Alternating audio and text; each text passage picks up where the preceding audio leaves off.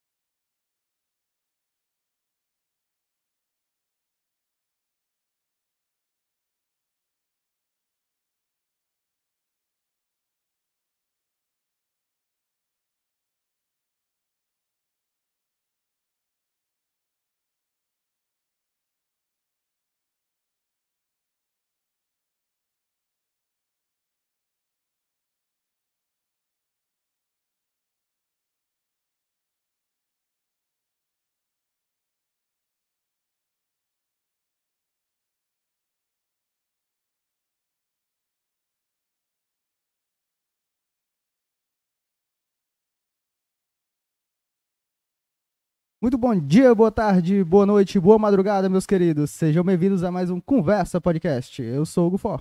Eu sou Isabel Torres. E hoje nós estamos com uma convidada, ó, nível internacional. Isso mesmo. Ela é modelo, atriz, turismóloga. Afinal, qual é o nome dela, Isabel? Bruna Salvatori! Tudo bom, Bruna? Como é que você está? Tudo ótimo, tô muito bem, um prazer estar aqui. Quero dar uma boa noite, bom dia, boa tarde, boa madrugada, onde vocês estiverem assistindo.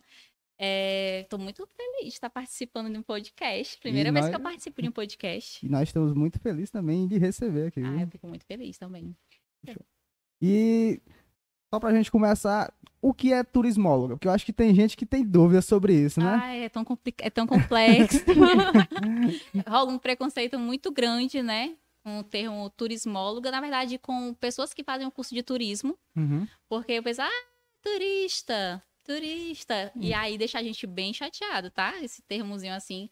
Porque, na verdade, o bacharel em turismo, ele vai estudar todo o processo turístico que acontece, é, o ordenamento, planejamento, tudo isso é, que envolve o turismo. Ou seja, enquanto existem os turistas que viajam, existem as pessoas que estão por trás, né? Que são os turismólogos, pessoas que trabalham para desenvolver o turismo. E aí tem muita gente que erra vários termos que também deixa a gente bastante irritado. Por exemplo, o turismólogo, né? Que algumas Uhum. pessoas acham que nós fazemos faculdade para ser turistas. E também é, guia de turismo, Ah, tem isso também. que também confundem com o guia turístico. E aí tem todas esse, esses nomenclaturas que fazem com que as pessoas é, vejam que não é um, um ramo tão valorizado. Não que não pague bem uma pessoa que vai seguir o ramo do turismo. Até porque é um dos setores que mais movimenta a economia.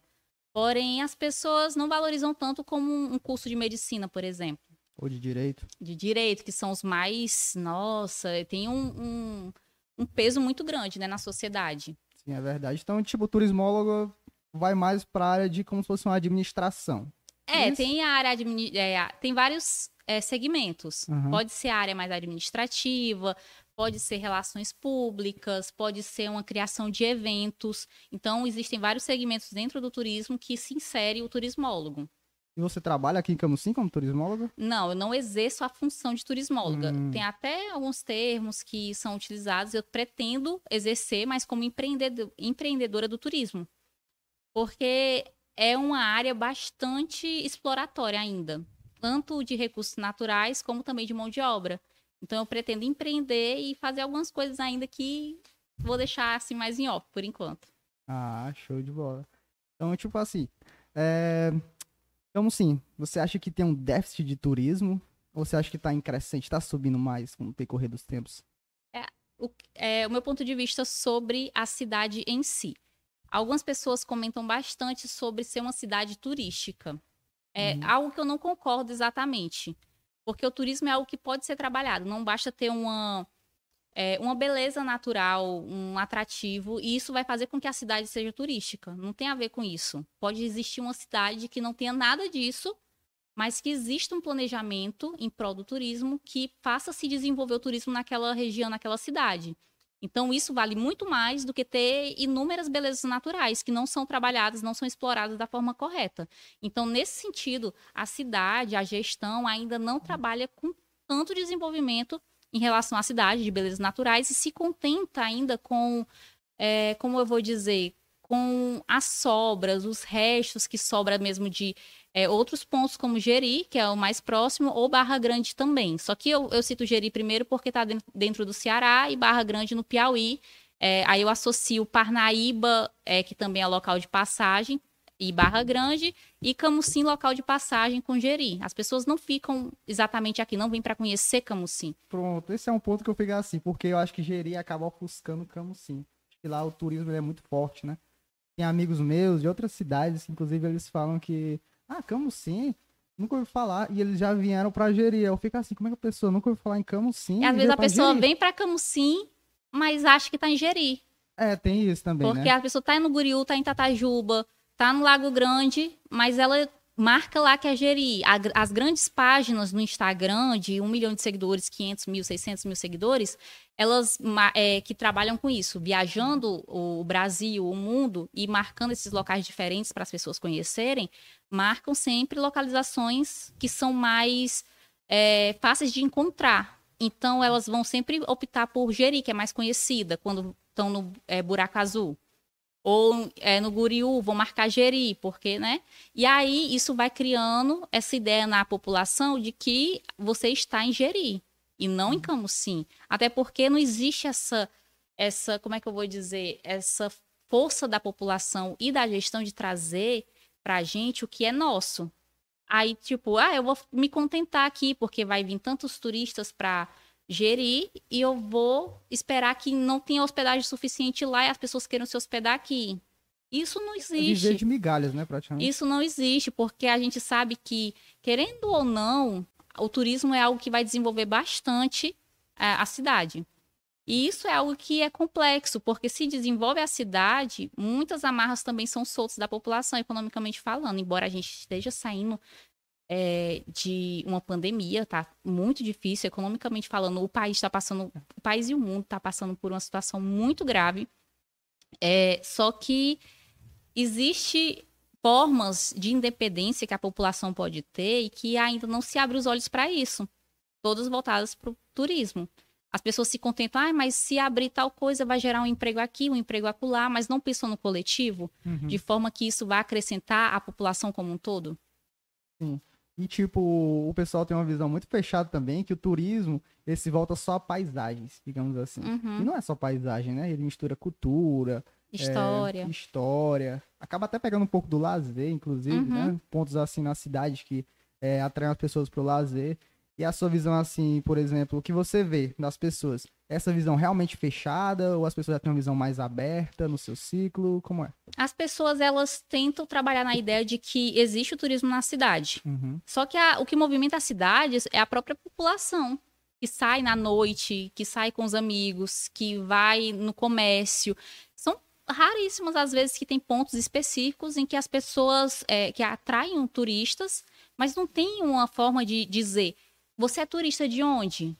Não tem essa essa como é que eu vou dizer? Esse ordenamento de quem entra, de quem sai, quantas pessoas vêm para o carnaval de Camusim?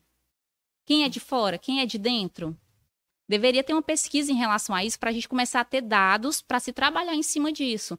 Quando eu fui fazer ah, o meu TCC sobre o porto das docas, o máximo de conteúdo que eu consegui foi relacionado já a professores que trabalham a história da cidade, mas que dados mesmo que apresenta, por exemplo, no site da prefeitura, a gente não encontra. Parece que se perde, né, com o tempo. Ah, se lá. uma pessoa quiser conhecer a cidade através de, de um Instagram, é, do site, ela vai encontrar poucos dados relacionados a isso. Ou se eu quiser fazer uma pesquisa mais aprofundada sobre determinada história, isso vai se perdendo um pouco porque não tem, não tem nada específico, não tem nada comprovado que realmente entra aquela quantidade. Em cima de fatos, a gente consegue trabalhar de forma mais eficaz. E E aí que- daí, Pode falar. e daí que faz falta, né? Uma formação, um estudo das pessoas, uma preparação. Uma mão Isso- de obra qualificada. Isso né? de tu ter falado de, ah, a gente tem que saber de onde tá vindo essas pessoas, o que que atrai elas, né? O que que faz elas ficar, voltar. E isso me lembrou que um amigo meu tinha dito que lá em Fortaleza, hoje a Beira-Mar é um dos pontos mais de lá, né, também, que vai, mais vai gente, mais tem turista, você encontra gente de tudo que é lugar. Mas ele disse que há um tempo atrás não era assim. Aí a gente pensa, será que esse, nesse tempo antigo tinha alguém preparado, né? Tinha um planejamento, tinha um estudo sobre isso, e aí a gente sente essa diferença pensando nessa situação, né? A Camusim já melhorou bastante, óbvio, porque a, a tendência é que está nessa crescente. Ainda devagar, mas está crescendo, está tendo esse olhar mais é, carinhoso em relação ao turismo. Óbvio que a gente tem que ter todo um cuidado, principalmente nos impactos ambientais, já que a maioria da- das belezas naturais é o que quer ser vendido. E quando a gente quer vender uma beleza natural, a gente está agredindo ela já, porque a gente vai chamar a população para ir para aquela praia. Vai ter uma quantidade específica de pessoas que aquela praia suporta. É, eu vou dar o exemplo, por exemplo, aqui de Veneza. Veneza é uma cidade que está no meio.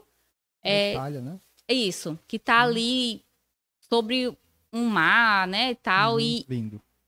é lindíssimo. Você fica ali maravilhado, super romântico, tem as, né, passeios de barco, lindo, maravilhoso.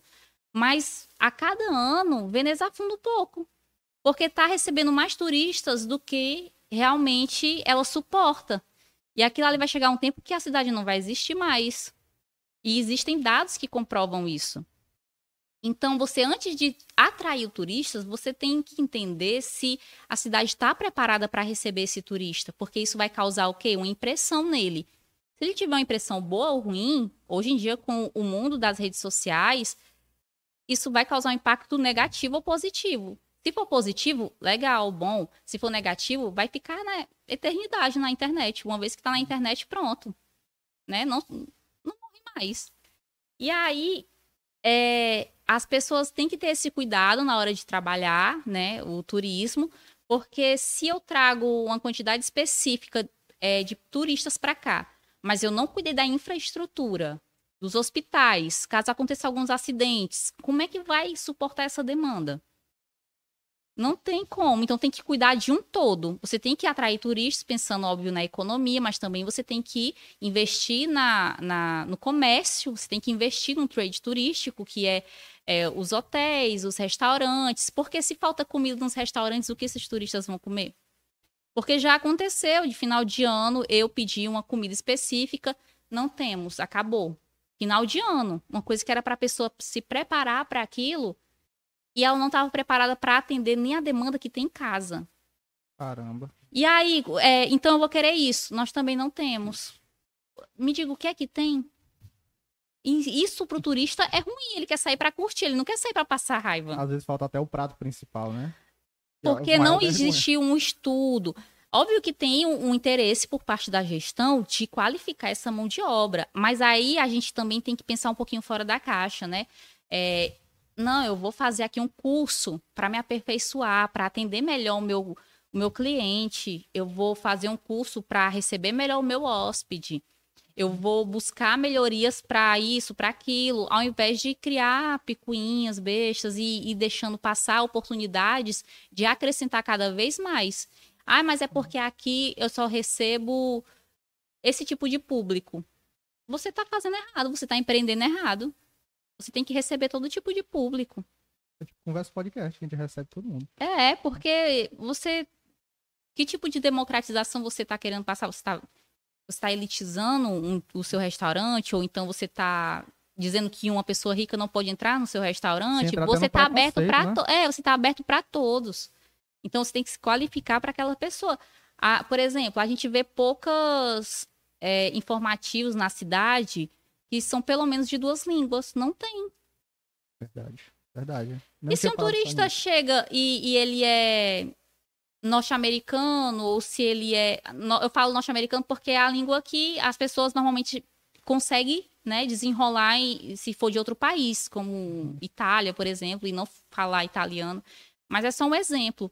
E a pessoa não consegue se locomover dentro da cidade, não consegue algo, porque são poucas pessoas que têm formação ou que conseguem desenrolar bem o inglês. E aí, como é que faz com esse turista? Não tem como. Eu fico respondendo só no sinal, né? Só. Mímica, é mímica. Ou então vai lá no Google Tradutor e, e coloca lá para ver o que é que ele tá falando. É então, tudo triste. isso é algo muito, muito sério para uma cidade que se diz turística. E o seu exemplo aí de Veneza me lembrou aquela situação da Copa. no- a Copa do Mundo aqui no Brasil. Sim. Eu gerou lembro. muita polêmica. O tanto de lixo que não acumulou naquela época, né? O hospital também tava tudo deteriorado nas cidades. Os E estádios foi- estavam maravilhosos. Estavam lindos. Ah. Mas em compensação, O né? resto, ah, dá aquela maquiada para receber as pessoas pelas principais ruas. É algo que vai muito além do turismo, isso. É um planejamento que, digamos assim, é a longo prazo, né? Longuíssimo no caso do Brasil. É. E no caso, tipo, no, o turismólogo, ele tem que saber quais línguas, assim. Tem alguma obrigação de saber a língua, pelo menos o básico? O básico tipo? é o inglês ou o espanhol Uhum. e o investimento talvez no mandarim. Mandarim? Mandarim. Sério? Olha Sabia só. não. Porque Dessa, não como sabia. é uma língua bastante. Tem muita população, né? Que fala mandarim, então é uma- algo que está crescendo bastante. Pelo menos essas. Então nos cursos já, já no, tem o no mandarim. é? curso, no curso específico, já eles já colocam inglês e espanhol. Quando eu entrei no curso, era optativo, mas depois, já agora no final, já estava sendo obrigatório. Você fazer pelo menos ou um ou o outro. E agora falando de quando você entrou no curso, né? Já faz quanto tempo? Ai, não vamos lembrar. Tu Eu formou recentemente, né? Eu formei por causa da pandemia ano passado. Eu entrei em 2016, né? E até então eu tinha seguido tudo normal, não peguei nenhuma greve, foi tudo lindo, maravilhoso, até vir a pandemia. Eu, né? E como foi pra ti, tipo, entrar nesse universo? Quando tu entrou lá, tu já tinha uma noção mais ou menos de como que era? Tu pensou assim, nossa, vou me identificar bastante com isso aqui? Como é que foi? É a minha cara. Não, eu não. Na verdade, a escola que eu vim não me preparou para a faculdade. Não prepara. Aliás, as escolas elas não preparam a gente para o mundo, Ah, para É. se desenvolver, para ser cidadãos. Ela não, ela não desenvolve. Ela prepara Ela- a gente pra ser trabalhador mandado. Marionetes. E olha lá. A, a, a educação como um todo, eu falo a educação como um todo. É, é muito fácil ter uma, uma pessoa que seja convenientemente é, fácil de manipular. Então, disciplinas essenciais que era para ter na escola, a gente não tem. Psicologia básica, finance- é, educação financeira, hum, Eu acho que seria interessante. política. Uma coisa que eu acho que seria interessante também seria a gente saber mais nossa Constituição, né? Nossos direitos. Sim. Pelo menos o básico. Os direitos individuais. Até porque isso já faz com que a gente é, crie uma afinidade com alguma área específica. Sim, sim. Porque a gente estuda religião. Eu ia pontuar isso, É. mas eu... Então é algo que é complexo demais. Você estuda religião, mas que tipo de religião? A gente recebia um livrinho. Catolicismo. Olha aí. A gente estudava a religião. religião. A religião era isso, era pindada nisso. Você não estudava religiões. A gente uma estudava religião, uma religião final das específica. Olha como é que é as coisas. Então, é, são coisas que eu achava assim desnecessário. E, eu, e sem falar que existem. A gente é, tem uma aptidão muito grande para algumas áreas e para outras não. Então, para você que não queria estudar tanto, por exemplo, biologia, e tinha mais aptidão para estudar línguas, se você desenvolvesse mais esse lado, sabendo que seria a sua formação que você escolheria, seria muito mais fácil criar pessoas, né, que iam servir melhor à sociedade. Porque você perde muito tempo estudando conteúdos que você sabe que você não vai levar para sua vida. Eu acho que também Uhum. nem só o tempo, né? Mas assim, todo o dano que isso gera na pessoa. Porque, tipo, poxa, eu tirei 5 em matemática, eu sou horrível. Mas a pessoa tá tirando 10 em arte, tá criando outras coisas incríveis. E, tipo, pensa, nossa, eu sou horrível porque eu sou ruim em Até matemática. frustra, né? A pessoa. A pessoa Sim. Frustra. Cabisbaixa, sai da aula. Realmente tem isso. Tem demais, acontece muito. Isso é, é algo que deveria ser olhado de uma forma mais. E isso eu falo no ensino público. Eu não tenho noção de como é o particular, porque eu vim de um ensino público totalmente. É, minha família sempre foi muito humilde. Até hoje é muito humilde. Então, toda a minha realidade é voltada para isso. Para o ensino público, o que o SUS pode me oferecer, essas coisas. Então, é algo que eu valorizo bastante embora a gente tenha essa ainda essa manipulação, porque às vezes você está preparadíssimo para estudar história, mas coloca um professor que não é nem da área de história. É verdade. Então, o que será que eu vou absorver disso? Será que vai, vai ser bom para mim? Será que eu vou gostar de história? Porque isso pode fazer com que eu odeie história. Uhum. E aí, eu- por sorte, eu tive ótimos professores. É, só que a gente realmente tem essa carência muito grande na, no ensino. E quando eu cheguei na faculdade, eu não tinha noção nenhuma de como fazer artigo. Eu não sabia nem o que é. Como é que eu vou fazer artigo? O que é artigo? Até porque eu peguei a fase do primeiro aprender. Que a gente voltava. Eu, eu tava no ensino médio, então eu tinha que desenvolver minhas aptidões no ensino médio. O que é que acontecia? Muita gente chegava no ensino médio sem saber ler direito. E por isso todo mundo tinha que voltar lá atrás por causa dessas pessoas que não a conseguiam acompanhar porque tinham esse déficit para poder fazer coisas de primeira série, segunda série. Então a gente perdeu um tempo precioso que a gente podia estar se desenvolvendo para o ensino superior, porque a gente tinha que voltar lá atrás e saber o que era verbo, advérbio, essas coisas e a gente ficava e, e atrasava. Uhum. atrasava outras pessoas. E, e aí foi primeiro e segundo ano nesse primeiro aprender com apostilas dadas pelo governo. Eu entendo a iniciativa do governo de fazer isso, mas Uhum. é, poderia haver uma forma mais eficaz de trabalhar isso com as pessoas que tinham esse déficit separado das pessoas que não tinham e trabalhar exclusivamente de forma mais ampliada. Não sei, fazer algum, ter algum método que fosse mais eficaz. Eu sei, tô entendendo. Deviam ter matérias optativas, né? Resumindo. o que a gente É. falou. Deveria ter, deveria ter bem mais coisas, mas é basicamente isso. Sim, o ensino já tá mudando, né? Tipo, já mudou bastante de um tempo pra cá. E agora tem, tipo, umas cadeiras, né? São cadeiras que você pode escolher no ensino médio. Diga, não tô por dentro desse rolê. Tem umas modificações, né? No, Eu no vi ensino. algo também por, muito cima, por alto. assim, né? É. Parece que agora vai ser integral, um negócio assim. É, o estadual já tá integral, inclusive. E só tem uma escola aqui que não tá integral ainda, que é o Colégio Novo, o Monsenhor. É? É, os outros tudo então. Vou botar minha irmã pra lá. Gente, porque oito horas por dia na escola, eu.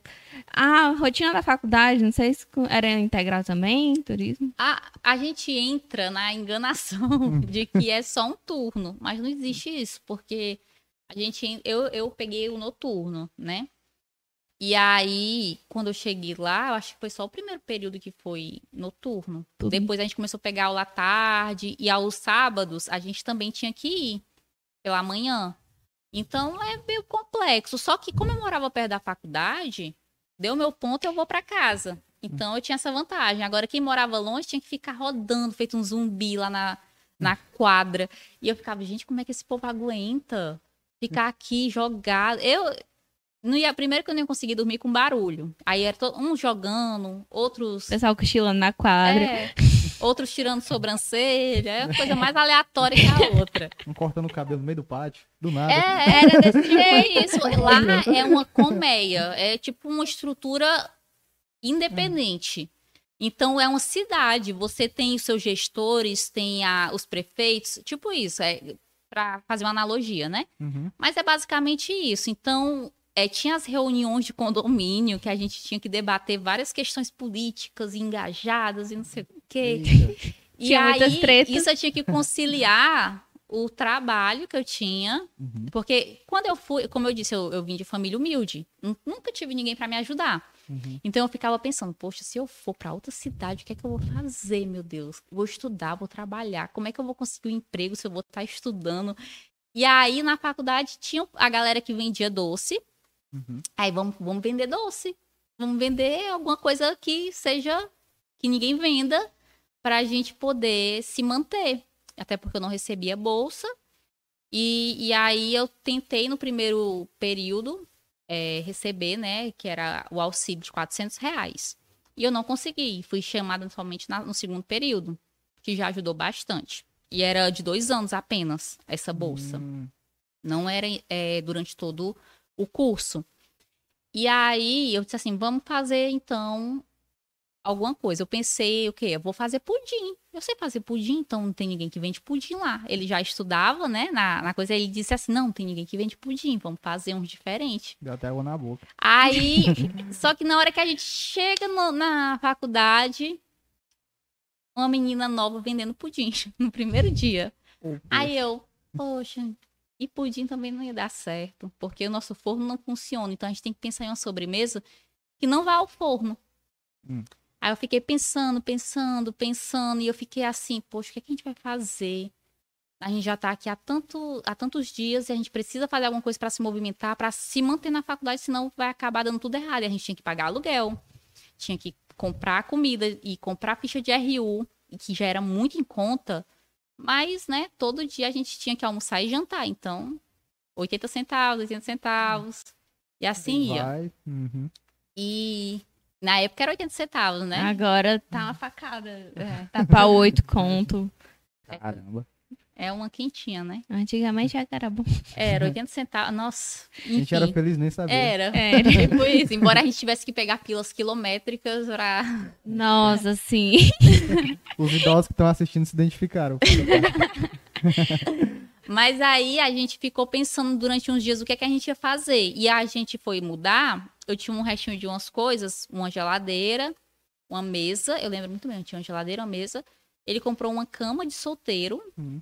Pra gente ficar lá. E tinha um guarda-roupa que era da própria. Da, da própria kitnet, que era um kitnet. E aí, pronto, a gente se mudou só com isso. E com os pratinhos, as coisas. E o fogão, né? Só que o fogão sem funcionar o forno, só a- as bocas de cima. O essencial, né? É. E aí a gente também sem TV. eu- a única coisa que eu pedi minha mãe foi pra ela tirar pra mim o notebook, que eu sabia que ia precisar pra fazer trabalho. Que eu não ia ter paciência pra ir toda hora na biblioteca pra ficar buscando computador, tal, e ainda mais porque a gente ia trabalhar, fazer muito trabalho durante a noite. E aí eu o que foi que eu fiz? Eu disse assim, a gente precisa pensar em alguma coisa pra vender e sobreviver aqui nessa cidade. Que não é a nossa cidade é uma coisa, que a gente tem um- uma rede de apoio, uma família.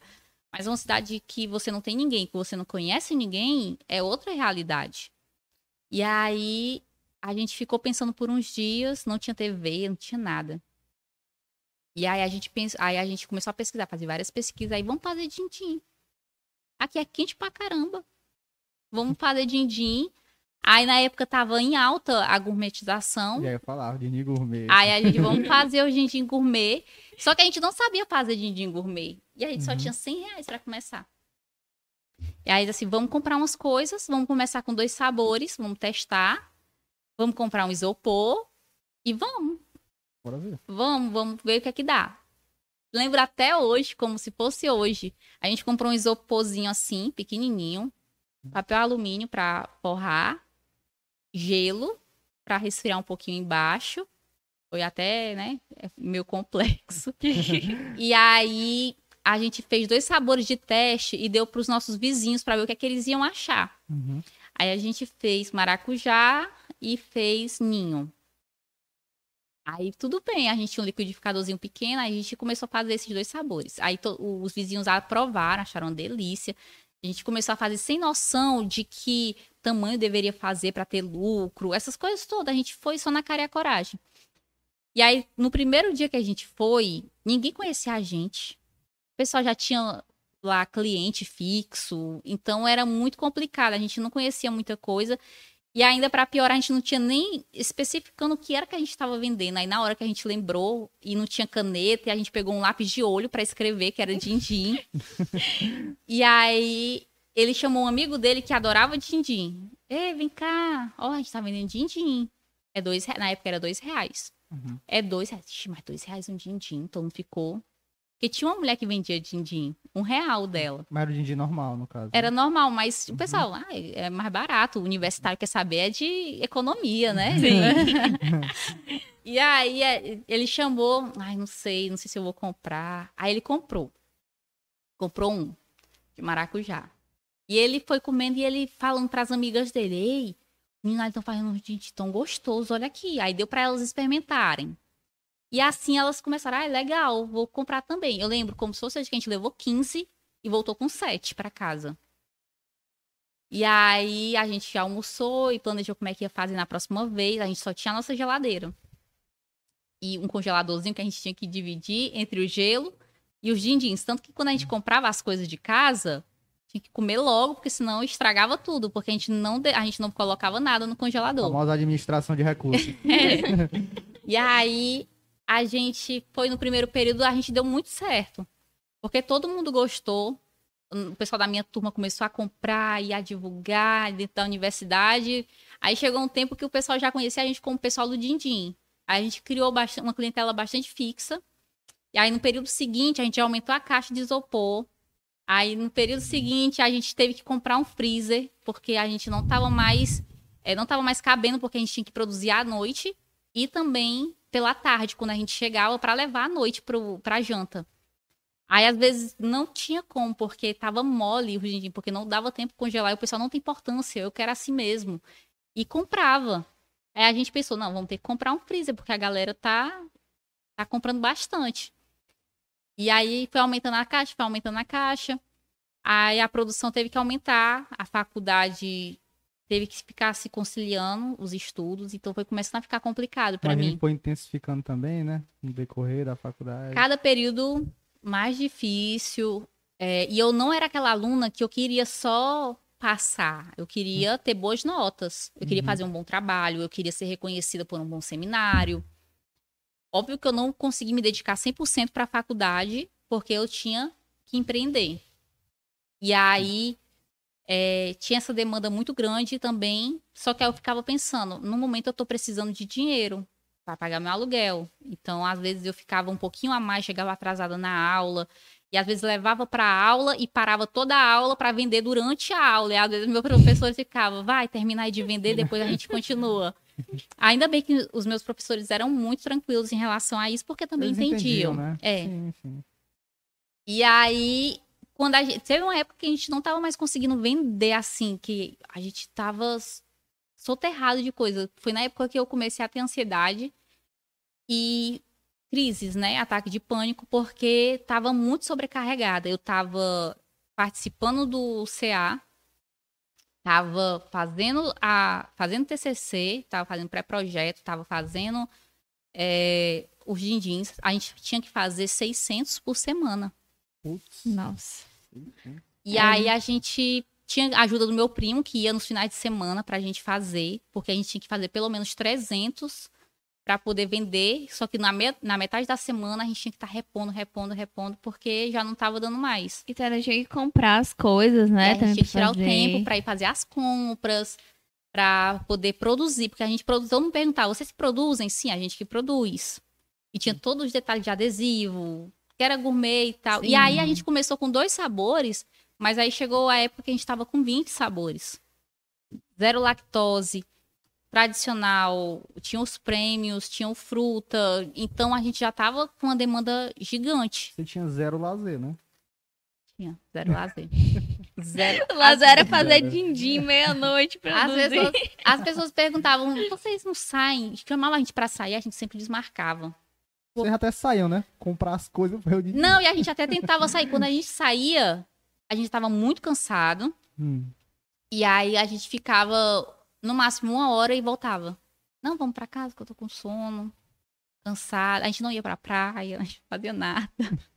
E aí, Só lembrando é, dias de concordando. luta, Porque era complicado, realmente. A gente tinha Uhum. que fazer. Tipo, o final de semana que a gente tinha livre, a gente tinha que produzir esses 400, 300, 400 pra ficar pra semana. E às vezes não dava certo, porque a gente vendia de manhã e vendia à noite. E aí tinha a faculdade, tinha o CA e tinha outras coisas. Aí tinha as compras que a gente tinha que fazer.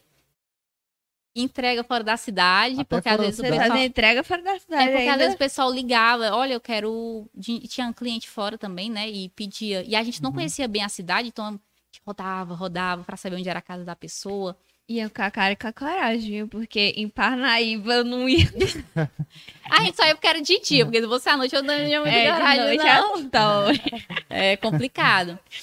E aí, realmente, era, era muito louco. Por isso que eu comecei a ter as crises de ansiedade. Uhum. E, e a gente faz, e detalhe, a gente fazia compras não só no lugar, então a gente passava a manhã inteira do sábado fazendo compras, porque a gente ia no supermercado grande, a gente ia no mercadão, a gente ia no outro supermercado que tinha um, leite condensado que era mais barato, e aí a gente ia no outro que tinha a fruta que era mais barata para poder economizar.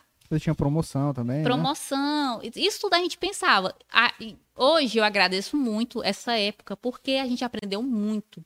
A gente aprendeu a empreender, a gente aprendeu a fazer conta, trabalhar com capital de giro, todas essas coisas. E foi fundamental. A gente foi para a faculdade para fazer um curso e a gente saiu muito melhor como ser humano também e, e como cidadão, porque a gente aprendeu muita coisa.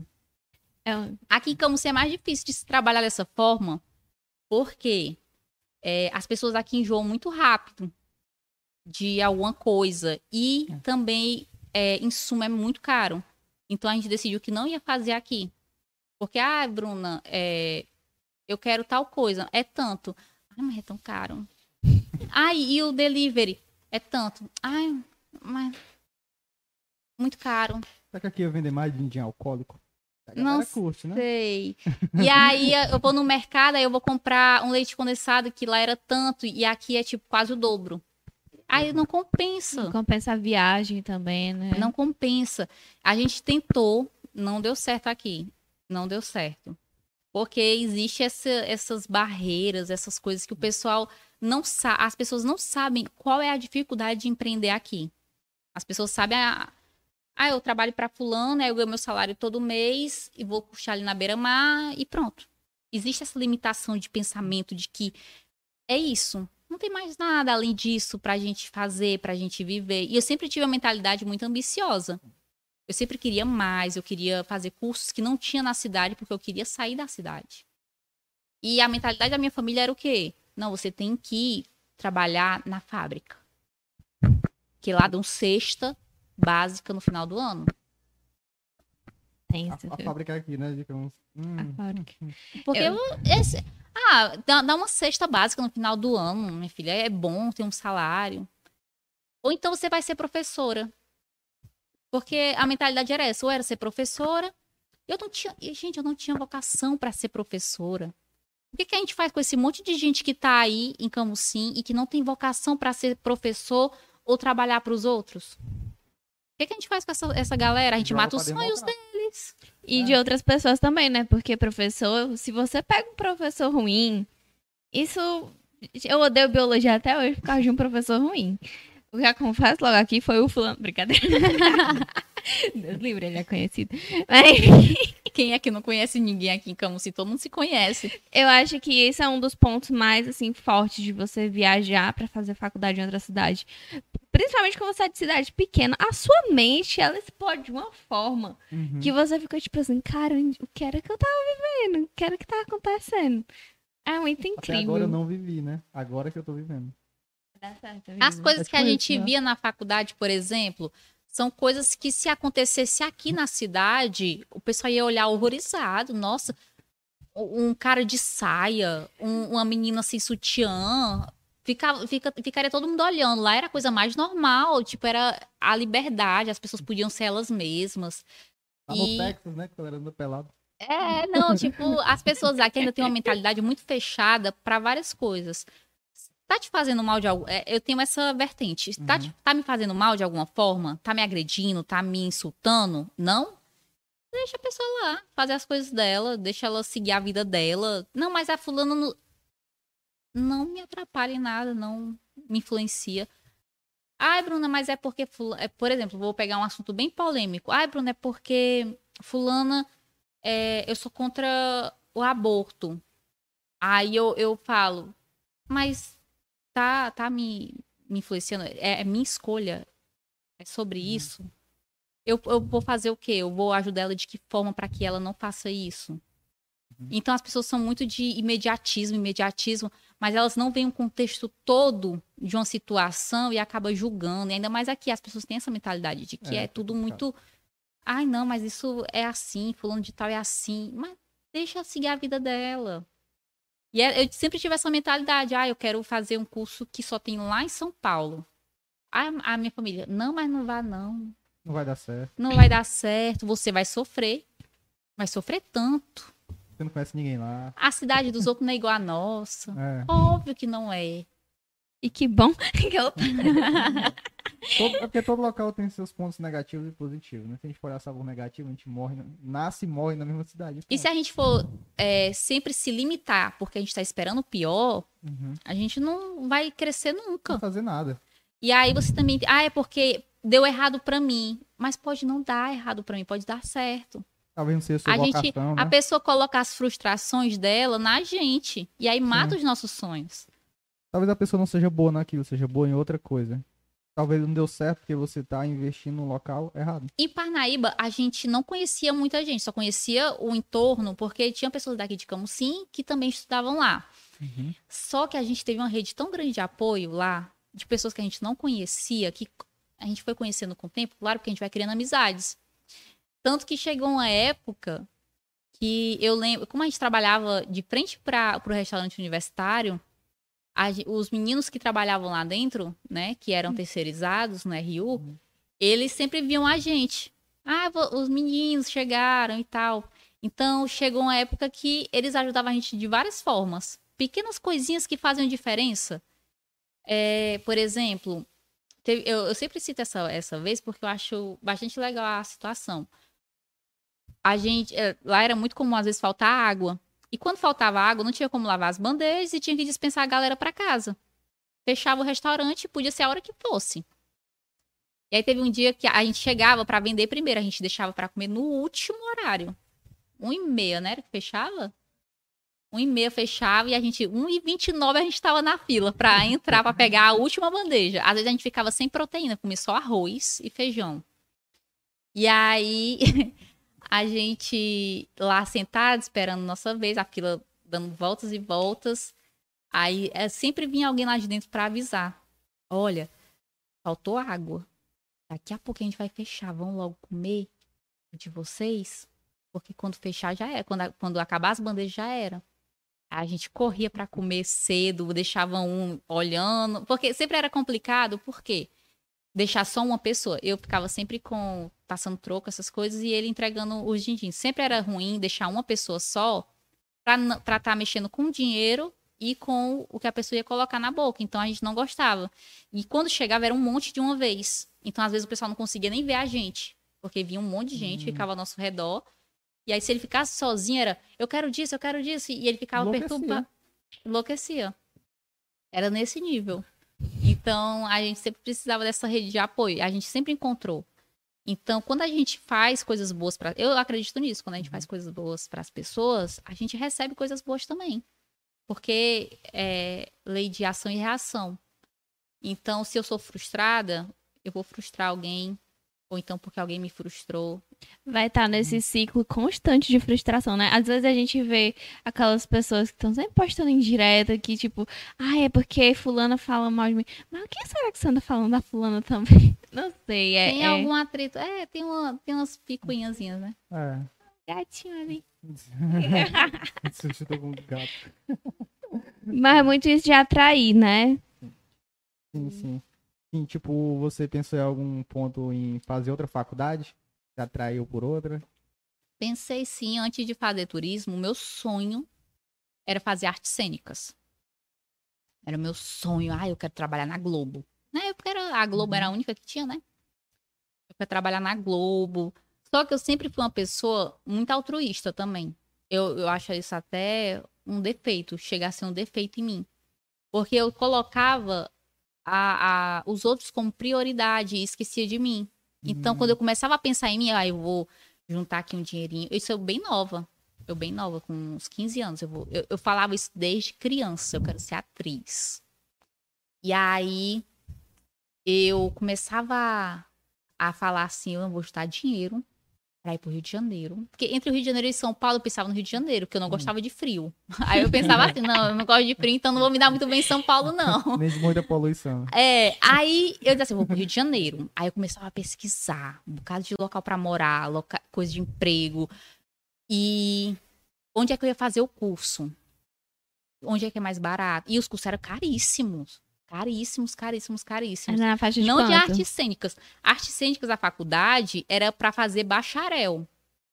E pra você que queria atuar, você precisava de DRT. E pra ter o DRT, você precisava ter várias peças em cartaz, comprovação pra ir no SATED, pra tirar o DRT. E muitas vezes era negado, tinha que pagar 350 na época pra tirar esse DRT. E muitas vezes era negado, porque também quer, né?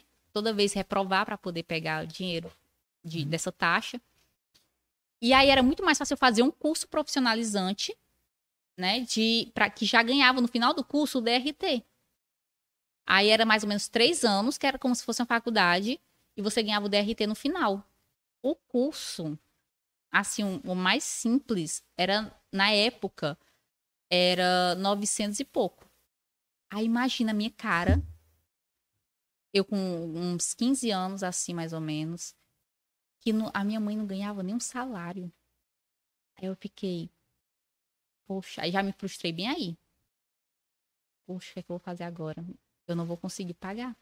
Um negócio desse cara desse jeito, não vou conseguir pagar. E aí, é, mas era o melhor. Era o melhor, era o melhor curso, porque você já fazia no final dele teste pra entrar em, em novelas. Pequ- Nem que fosse pequeno, mas já era visto e tal. Massa. E aí tinha outro que era mais barato, que era 500 e era menos tempo. Só que aí a gente eu ficava assim, poxa, mas o tempo tá passando e eu tô ficando atrasada. E aí acontecia alguma coisa quando eu tava juntando dinheiro. Ah, precisa comprar um gás, precisa comprar não sei o quê. E eu me via na responsabilidade de ajudar desde cedo. Esse foi um dos motivos de nova eu ter depressão. Porque eu puxava a responsabilidade para minha adolescente que eu não deveria ter puxado tão nova. Não era, não era para mim fazer aquilo. E aí o meu sonho de ser atriz foi morrendo, eu fui enterrando esse sonho. A, a cidade não tinha estímulo, porque se fosse uma cidade que, ah, eu vou ver aqui, quem é que tem vontade de fazer um curso? Porque aí já poderia é, trabalhar a questão de ter peças, cartazes, para a pessoa poder tirar um, um DRT, né? Uhum. mas não tinha esse estímulo.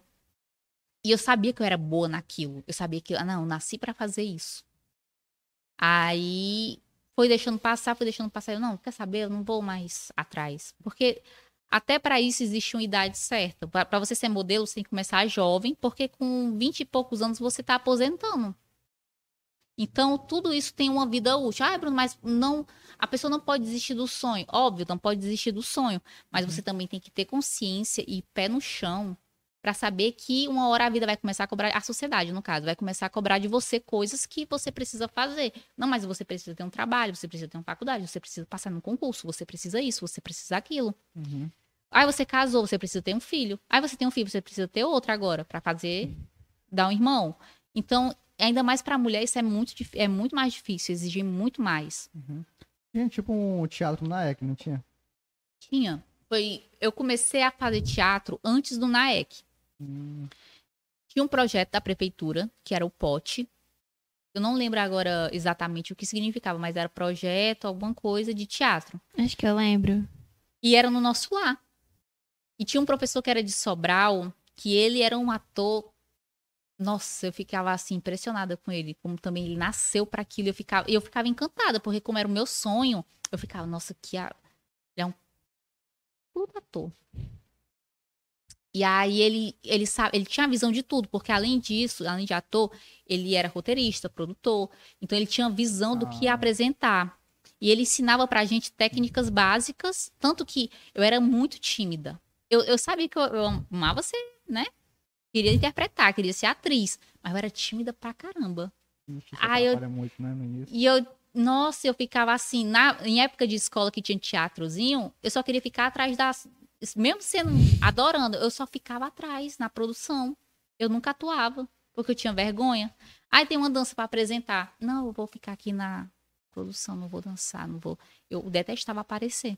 E aí nessa época eu comecei a desenvolver isso e eu fui começando a ficar melhor, né, na, na questão de timidez. Não que eu não seja tímida, eu sou tímida ainda. As pessoas até, ai, tu tímida. quem vê nem pensa. Tô tímida. Mas o Léo sabe né? que eu sou tímida. Às vezes eu vejo uma pessoa assim, eu fico morrendo de vergonha que a pessoa fala, Bruna, eu, eu te sigo no né? Instagram. Aí eu, nossa, obrigada. Mas eu fico muito envergonhada.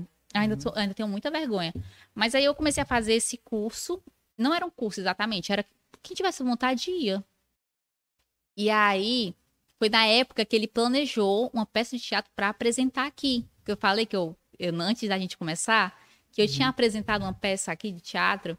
E era linda, era tipo um poema, não tô lembrando agora de qual autor, mas era um poema muito bonito que falava de uma traição. E aí, eu não era a personagem principal.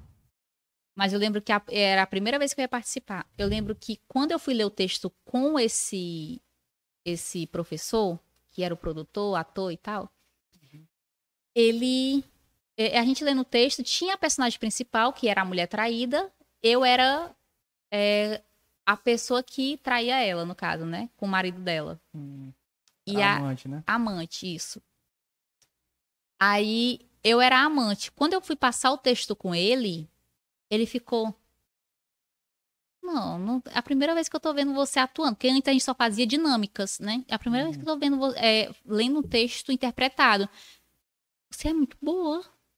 Reconheceu o potencial. E eu fiquei, nossa, que legal, ele ele viu algo em mim. Então, aí ele fe- falou assim pra outra, para outra menina: "Ó, você tem que tomar muito cuidado na hora de interpretar. Porque senão o texto é sobre você.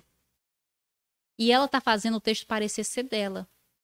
Porque ela tá atuando tão bem que o Tá você vai, vai, né? perder, vai perder o foco. Então te- ele teve que trabalhar muito em cima da interpretação dela por causa disso.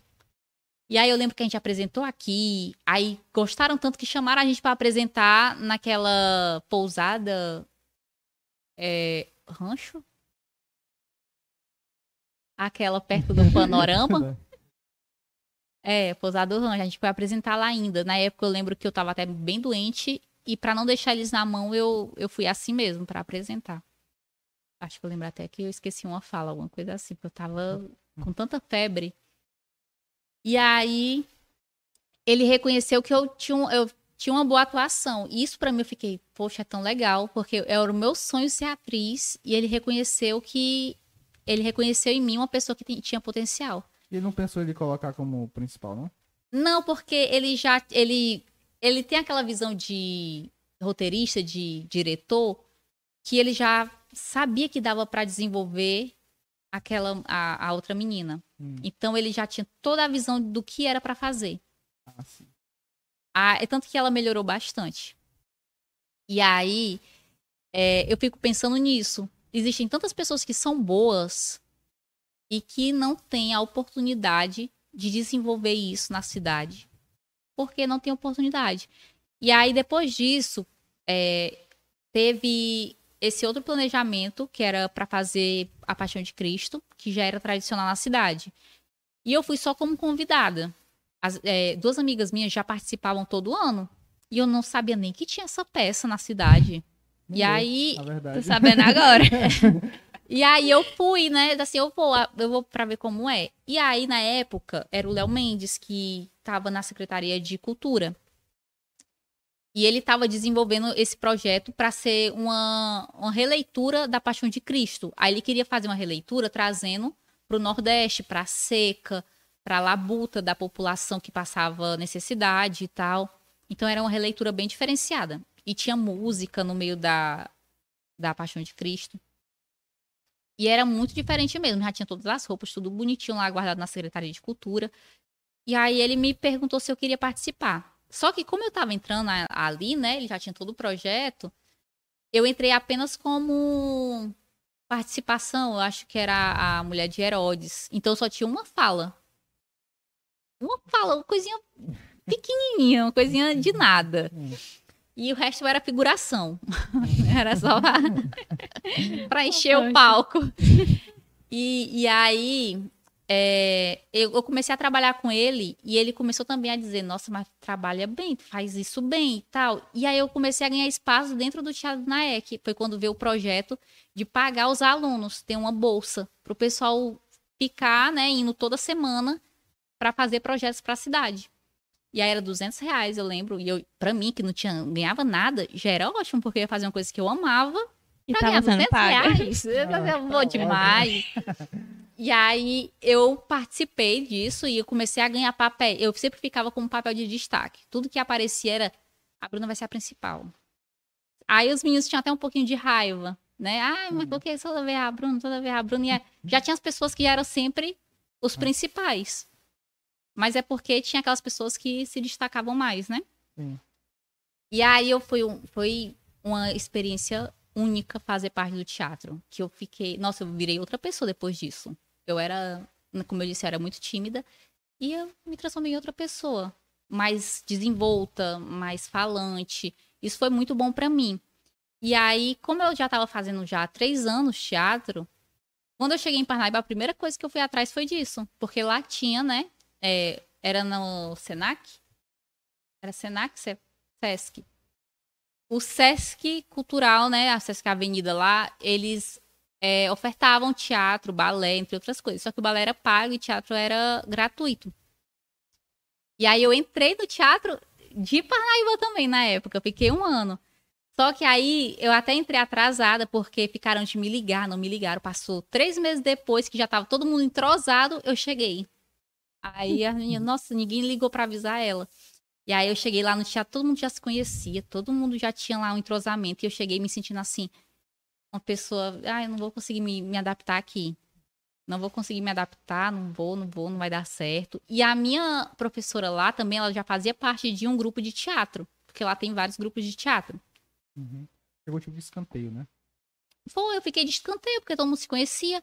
E, era, e eram meninos novos. Ah, é porque eu conheço ele de escola tal. Eu conheço fulano de tal bairro. Todo mundo se conhecia e eu. Em Parnaíba a galera é desse jeito. Estudo com ele desde os é, dois. Tipo, a gente jura que Parnaíba é grande. Aí Uhum. quando chega lá, todo mundo se conhece. É igual Camusim. Desse jeito. Aí eu acabei que eu fui seguindo assim aos poucos, mais ou menos, me entrosar. Não tanto. Não, não era como era aqui, né? Óbvio. Mas aí a minha professora lá, ela também gostou bastante de mim, assim, disse que, nossa, você é muito boa fazendo essas coisas e tal. Você consegue desenvolver bastante coisa. E começou a elogiar bastante e tudo. Só que aí eu já peguei uma época já no finalzinho, né? Aí tive minha apresentação, que foi o Alto da Barca.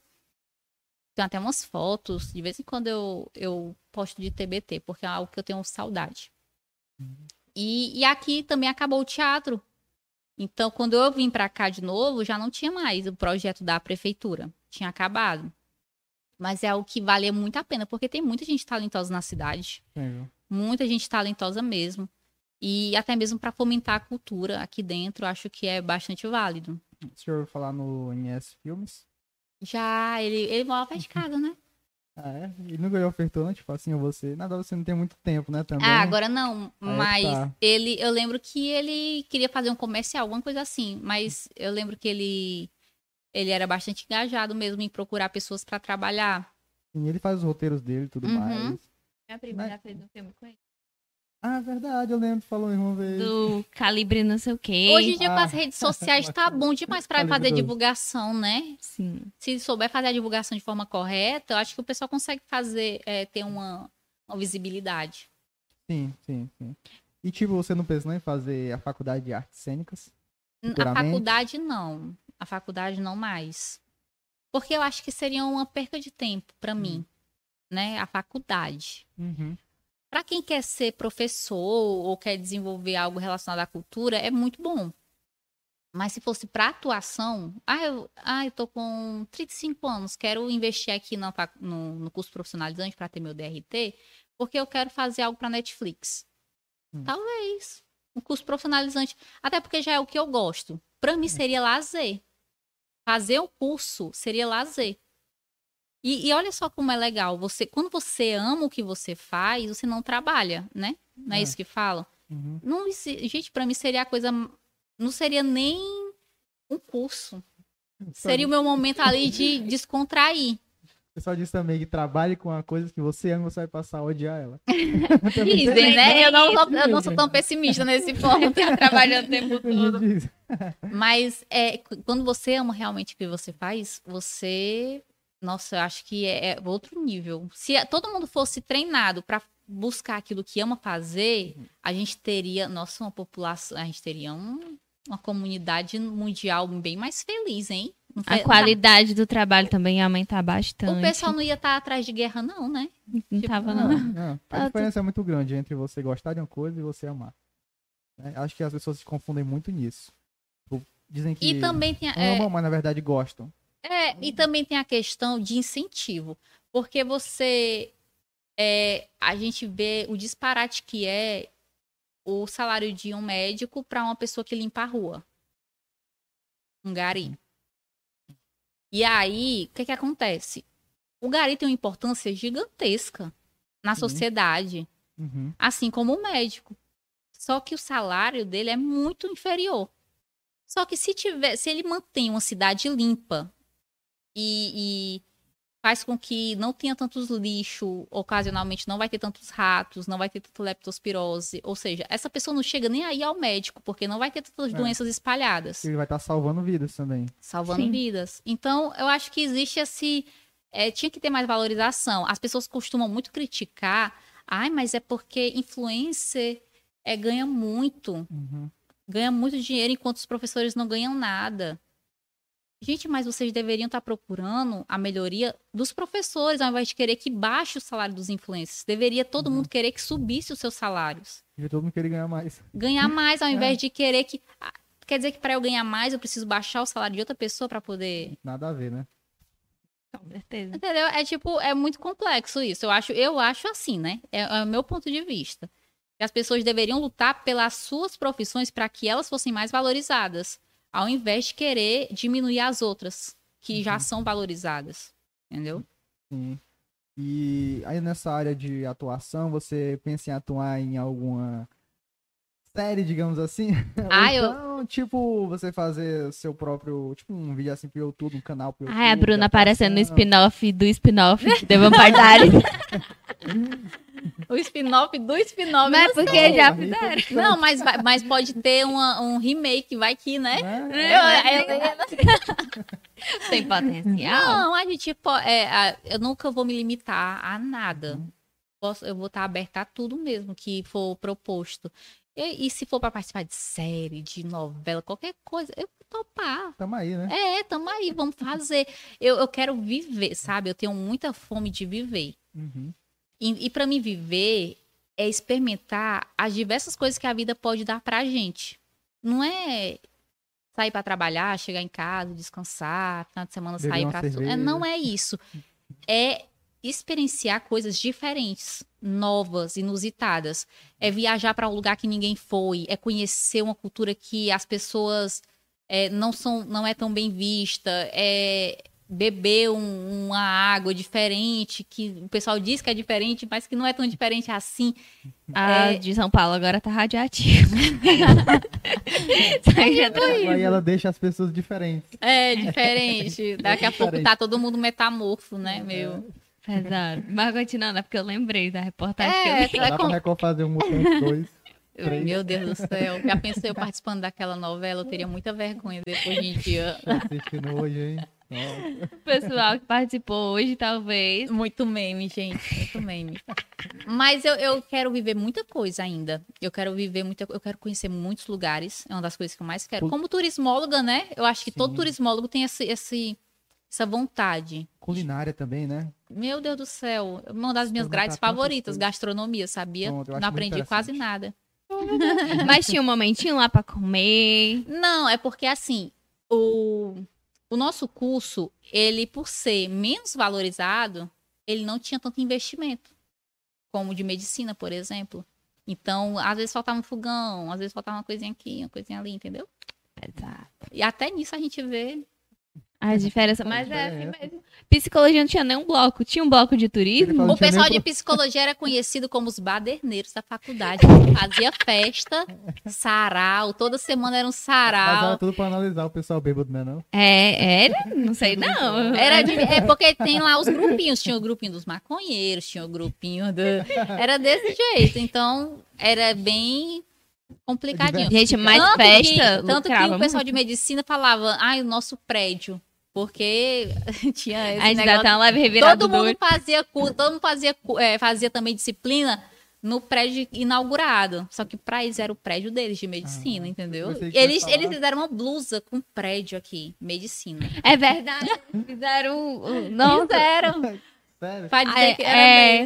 a gente. Era até uma forma assim de analisar o caráter da pessoa. Você já viu ela com a blusa, aí você. Hum, já não vai muito certo aqui. Que a galera que fazia medicina tinha um esqueleto Eu não, de podia me, eu não podia me dispor com ninguém, porque todo mundo era meu cliente. Então, Ah, tem isso também, né? Tem a isso. gente nunca se metia em nada de confusão da universidade. Bom ponto, é verdade. E na parte de modelo, você também atua como modelo, né? Atuei aqui como modelo. Gente, eu já fui de tudo, né? Pensando bem assim. É porque também tinha, vo- como eu disse, eu tinha vontade de fazer coisas que as pessoas aqui não faziam. Uhum. É, tem isso. É de cursar marketing. Ah, marketing. Dá um help pra gente depois aqui, ó. Eu, eu, te- eu tentei, né, fazer. Que assim, eu não tinha altura pra ser modelo de passarela e, como eu disse, tinha que começar muito nova. E Uhum. eu já tava assim na idade que não dava muito certo. Mas aí eu era muito metida, disse, assim, eu vou me meter a fazer aqui passarela, que ninguém. Ninguém vai brigar mesmo, né? Por causa da minha altura. Então eu já desfilei em alguns, alguns eventos, algumas coisas que tiveram na cidade. Muita foto também pra loja na época. Era como se fosse blogueira na época, que não tinha negócio de blogueiro, né? Uhum. Então eu sempre gostava de me meter com essas coisas, que eram bastante, né, engajadas na cidade. e aí eu sempre gostei de fazer isso, de modelar, de fazer foto. Era e ganhava um dinheirinho, ganhava um dinheirinho, porque cada evento tinha um valor específico, cada loja pagava um valor específico. Então para mim era bom, né? Uhum. Não tinha muita renda, não tinha um trabalho fixo. Então, quando chamava para desfilar, eu ia. Eles eram muito exigentes, assim, no padrão. Aquele padrão de ser alta, magra. É, tinha, tinha uma exigênciazinha, né? Ah, sempre, ah, pode melhorar isso, pode melhorar aquilo. É, tem um tipo específico de passarela para um desfile de roupa e outro para de calçado, por exemplo.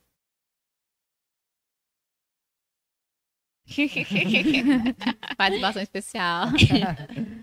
Aí é, tinha, tinha essa coisinha, mas não era tanto como se fosse realmente uma, uma empresa é, bastante conhecida, porque é bem, era bem pior. Hoje em dia a gente está vivendo num momento de aceitação muito grande de corpos diferentes, graças a Deus. Mas ainda existe muito preconceito, porque até para ser um padrão plus, né, Uhum. tem que ter um corpo específico, não é todo. Tem que ter uma cor específica também. É, Hoje em dia, graças a Deus, tá mais difundido. Mas antigamente tinha aquele padrão É. europeu, né? Digamos assim. olhos claros, mídia, né? Sim, olhos claros, branca, loura, né? Também. Uhum. Mas E- hoje, graças a Deus, que todo mundo tá tendo uma oportunidade. Graças a Deus, todo mundo está tendo oportunidade, graças a, a vários diálogos que são muito importantes, que está se difundindo bastante no mundo todo. É, a gente. Era muito comum a gente sofrer bullying na escola. Eu sofri bastante bullying por ser magra. Magra demais, magra demais. Não é o que o homem gosta.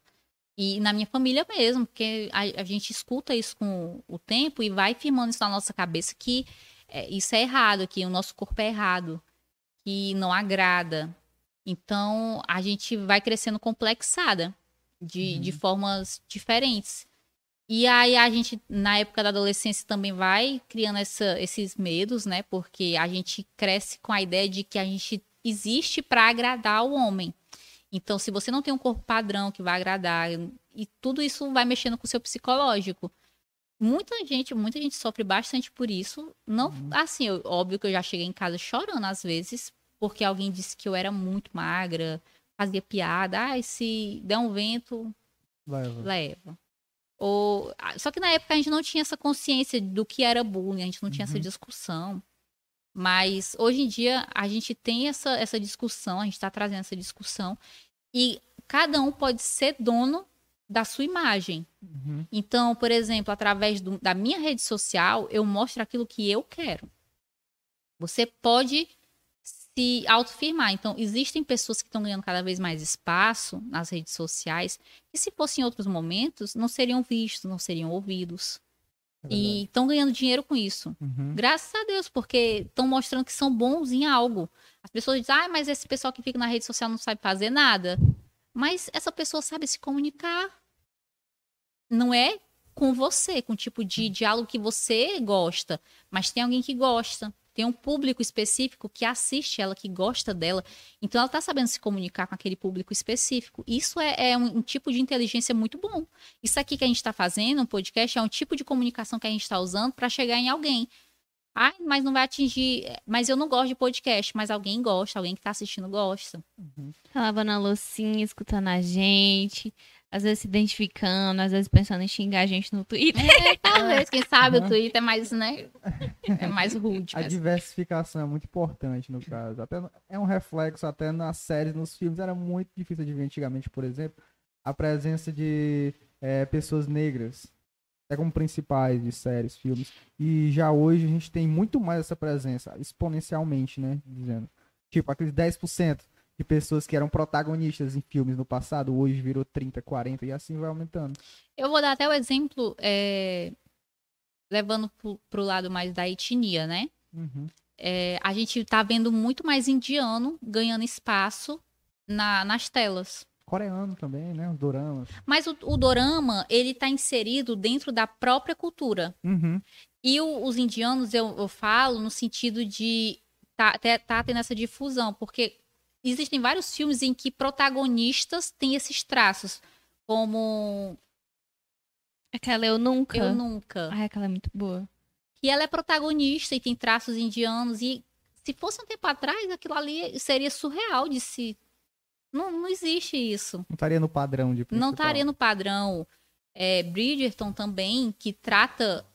Para quem lê os livros, sabe que em nenhum momento fala sobre é, personagens negros especificamente. Uhum. Mas eles colocaram isso na série de forma que fosse duas culturas trabalhando ali sem preconceito. A gente sabe que naquela época não tinha isso, não. Uhum. É. Não tinha pessoa que era duque que, que tinha cor, como eles falam.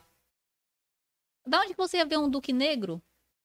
Não tinha É. como, gente. Sim. E ah, eles trouxeram isso na série de forma tão leve que pra gente tanto faz como tanto fez, se é, a cor é o que menos importa.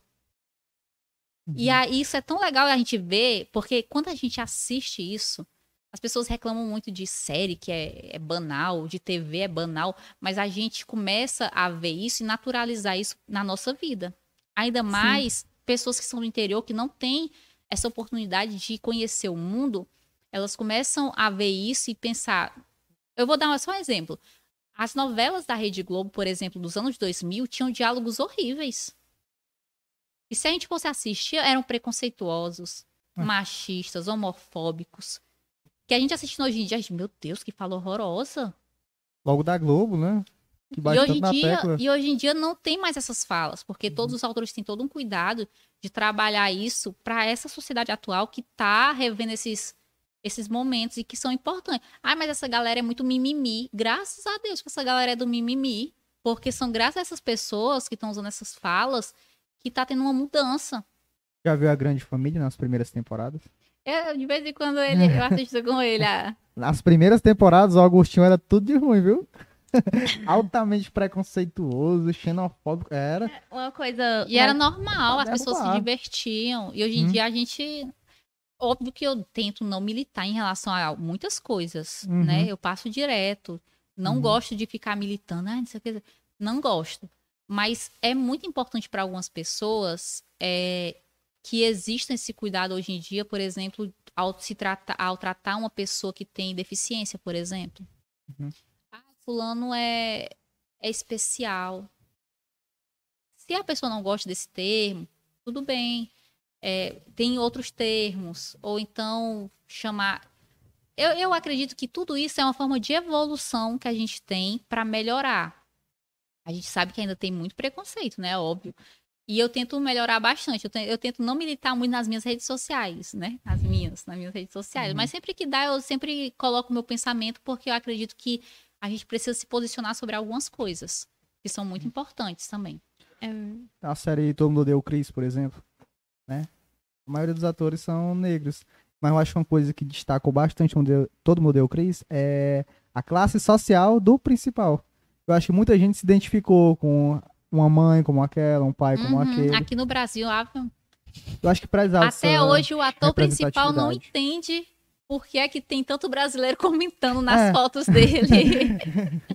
Ele fica pistola, inclusive. É um dos motivos dele de tiltar. Enfim.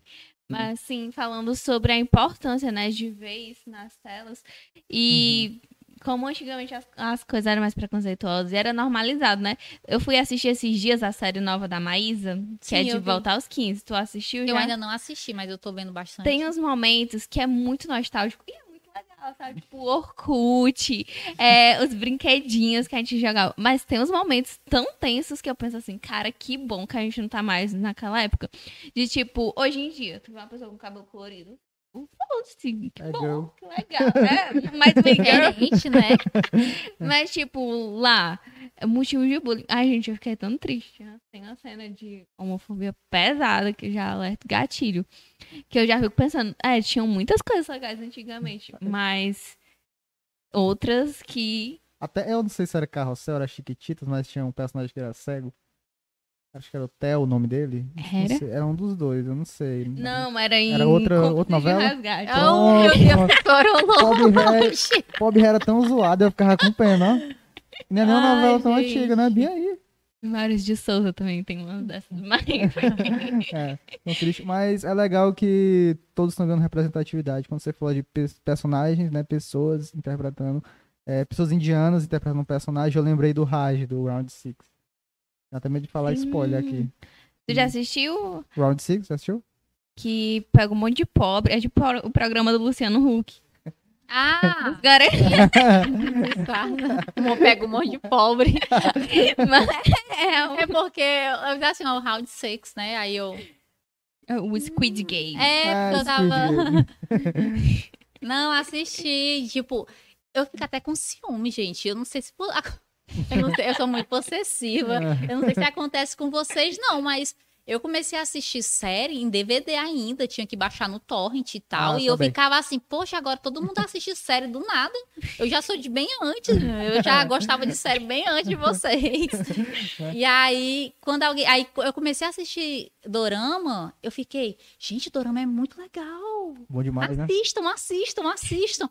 Aí quando todo mundo começou a assistir, Aí eu tu, fiquei, Pode parar. não, gente, tá legal não. Vocês vão... Isso não tá legal. Todo mundo comentando aí, você se achando íntimo, você não sabe nem nada de, de- da Coreia, vocês vão ficando calmos. Sabe, não é o nome completo do ator. Eu já assisti Eu não sei o quais, nome quais completo. doramas. Fiquei curioso agora. Nossa, eu assisti, eu não lembro de todos, mas eu comecei Seus a. favoritos, seus O favoritos. meu favorito foi o primeiro que eu assisti, que é.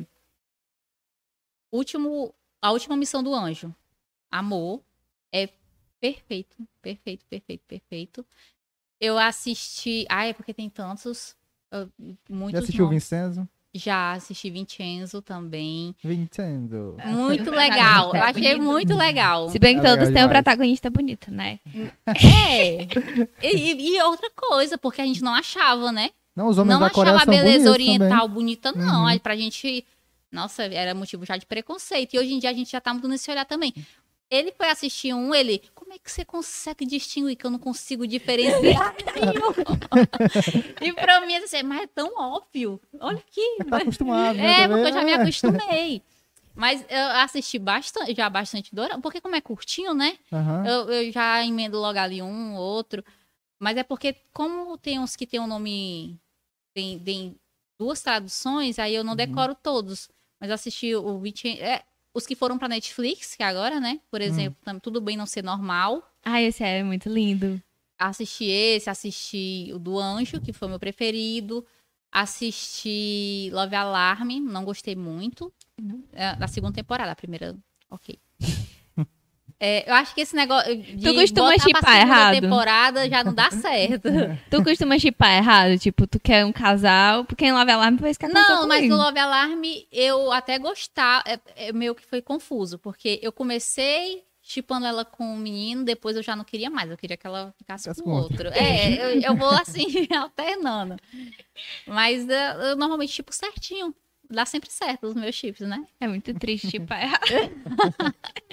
Realmente é complexo. E aí eu peguei alguns doramas também chineses, assisti um chinês que foi bem longo, bem longo mesmo, e assisti uns que eu não gostei tanto. Qual é Que- a série que tu não Já assistiu gostou? Vai Cara de Lua? Não, não assisti esse. Muito bom. Acho que eu já ouvi falar. É- Esse é o da mina do peso? Peso? Não, não. Ah, não, é porque tem uma menina que, que ela é forte. Ah, eu assisti esse. O da, esse aí é o Eu Strong assisti, Woman, né? é, aí é Ah, já Eu assisti. assisti, Muito gostei. só não gostei muito do último, do último episódio.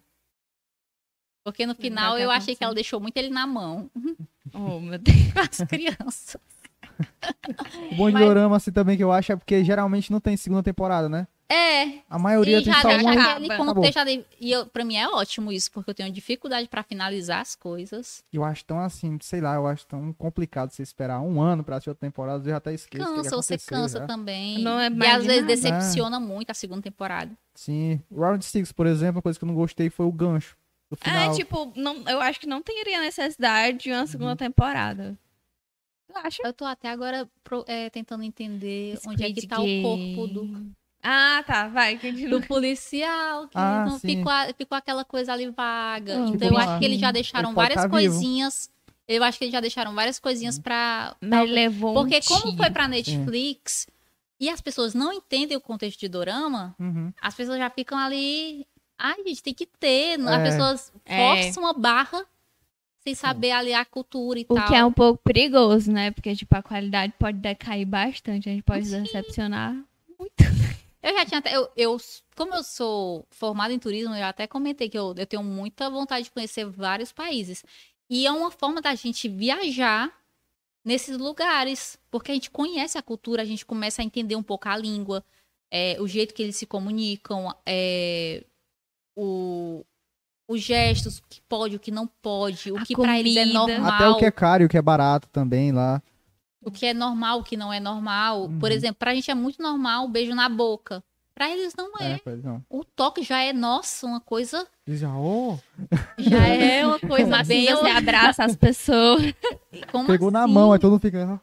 É, que é uma coisa já. Pra gente é surreal. Eu Uhum. até comentei com a Bel já várias vezes que eu- hoje em dia eu tô muito imersa na cultura turca. Por causa das novelas da Turquia. Nossa, Uhum. eu tô fissurada, fascinada. Se eu pudesse agora, eu viajava para Istambul para conhecer, para estar lá dentro e conhecer mais sobre isso. A língua, tudo me fascina. As histórias, o que é isso, o que é aquilo que eles estão vivendo, por que, que eles vivem daquela forma, a cultura deles. E é, é- série é muito bom por causa disso. TV, série, filme, porque a gente entra nesse, nesse mundo sem precisar sair do lugar. E isso É. leva a oportunidade para as pessoas, através da cultura, de conhecer. E conhecer também é muito bom. É, é- e é muito perigoso também, né? É, tipo, o canal, o maior canal do YouTube é de séries, novelas indianas, no caso. Isso é muito legal, porque tem muita gente aqui no, no Brasil mesmo que assiste essas novelas indianas e tudo mais, e que tinha uma visão anteriormente que não era uma visão muito boa do país. Até mesmo quando as novelas da Globo retratam outro país através das novelas da Glória Pérez, Uhum. por Caminho exemplo. Todo mundo fica, nossa, a Turquia lá em Salve Jorge, vou Uhum. ser traficada, vou ser levada pra lá. e é, gente, não existe isso. É, é tipo, existe um lado bom, existe um lado ruim, como todo Uhum. país. Mas você consegue ter uma noção Eles têm valores. de, da, deles Sim. sobre o que eles querem passar. Uhum. Óbvio que a gente, dentro do turismo, a gente é, sabe uma coisa, a gente leva para nossa vida uma coisa. Você nunca deve julgar um lugar, você nunca deve falar que conhece o lugar pelo olhar de turista ou porque você acha que viu em algum lugar. Não existe isso. Ou você vai e conhece a fundo, ou você nunca conheceu. Porque eu, por exemplo, eu posso sair de uma cidade, vir para Camusim, conhecer só as coisas lindas que Camusim oferece. E eu só vou ter coisas boas para falar de Camusim. Mas não quer dizer que eu conheça a- na intimidade a cidade, o- a cultura, que o pessoal gosta. Aqui, por exemplo, muita coisa se perdeu na cidade. Né? Por exemplo, a dança do coco. Também um local também, né, que meio que se perdeu com o tempo. Cacau. Ah, achei que era comida, né? Porque Tá sendo com- resgatado agora. Tipo, Pois mas é. muita gente chega aqui com o pensamento de que não pode entrar, que não. Tem, tem que vir com calça comprida, essas coisas e tudo mais. Mas, galera, aqui é livre, viu? Vocês podem entrar no horário que o presidente estiver aqui e tal. Que geralmente é de tarde, editor. É, de manhã, né, no caso, que ele tá aqui. De Não precisa manhã. ser de calça. Era eu estar gravando Não também, precisa é um ser de calça aberto. comprida, mas venha vestido. Importante, só né? lembrar, né? Frisar isso. Que nas reuniões é, é mais é por, por respeito, né? Mas tem que vir de, de calça. É, Mas das é agora no horário não convencional não precisa não. É.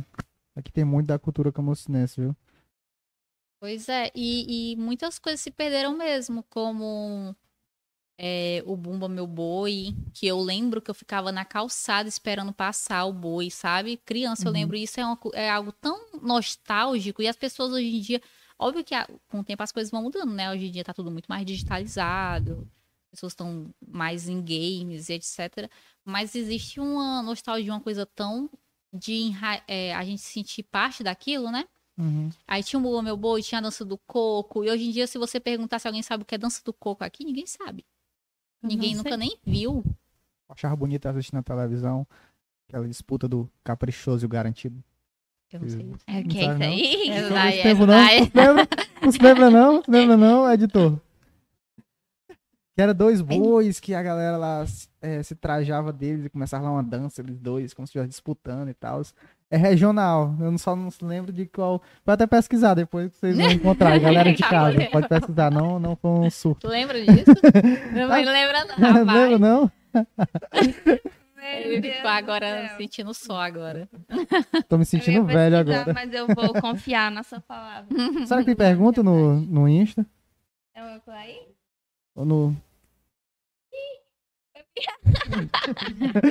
É do Insta mesmo? É da onde que vocês querem ver? Do Insta YouTube?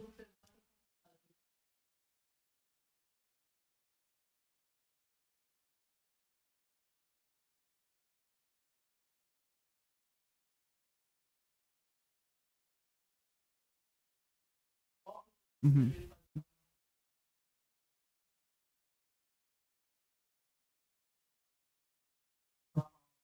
O- do restaurante, né? Aí o Kildare falou aqui que passou 10 anos esperando o refeitório da uva e só inaugurou quando ele saiu. Já aconteceu bastante com o pessoal também da UF, né? Muita gente esperou. Muita gente esperou, aí esperou. Saiu e veio depois. Ainda bem que eu já entrei com restaurante, porque foi. Gente, para universitário, eu acho que é essencial. Para quem vem de outra cidade, no caso, né? Para quem é da cidade, nem tanto, porque tem sua família. Mas para o pessoal de fora, e praticamente em Parnaíba, o que movimentava a cidade eram os universitários. Porque quando era feriado, não tinha um vivente na cidade. E olha que a gente ficava ali naquela área que era a Pinheiro Machado e a São Sebastião, que era, era praticamente o ponte que o pessoal passava para cortar a cidade inteira, era ali. Sim. É movimentado. Aliás, sobre morar sozinha e ir para Parnaíba, né? É, tem uma pergunta aqui, ó. Qual foi a melhor parte de ir morar só em outra cidade? Eita. Ninguém conhecia a gente. Ah, a gente, a gente É a melhor coisa É, mesmo. porque a gente sempre tem um receio de fazer alguma coisa porque fulano vai falar e vai isso vai agredir a família, de certa forma vai respingar na família. E lá a gente se sentia tão livre pra fazer, pra ser a gente, né? Pra ser nós Uhum. mesmos. E como a gente não conhecia, tudo era novo e, e era legal isso, porque a gente ia no local e conhecia um- uma determinada região ali e era novo pra gente. Tudo que era novo era legal pra gente, era ótimo. A gente morava só, tinha nossa rotina. Chegava em casa, não tinha briga, não tinha barulho, não tinha nada, né? A gente ficava. É o que a gente mais sente falta, de chegar em casa e ficar assim de boas. Porque, sabe, ah, eu não quero fazer comida hoje, não vamos fazer comida hoje, vamos ficar aqui de boas. Porque ah, ninguém depende da gente, a gente não tem que dar satisfação. Isso era muito massa, a gente tem a nossa independência. Óbvio que a gente tem hoje em dia também. Só que Uhum. não é a mesma coisa porque você tem alguém lhe esperando em casa. Uhum. E a melhor parte é porque você cresce muito. Você se desenvolve bastante, você aprende bastante. E te- a gente tem ainda muito essa. Como é que eu vou dizer? A gente tem muito essa cultura de que a gente tem que ficar dentro da casa dos pais.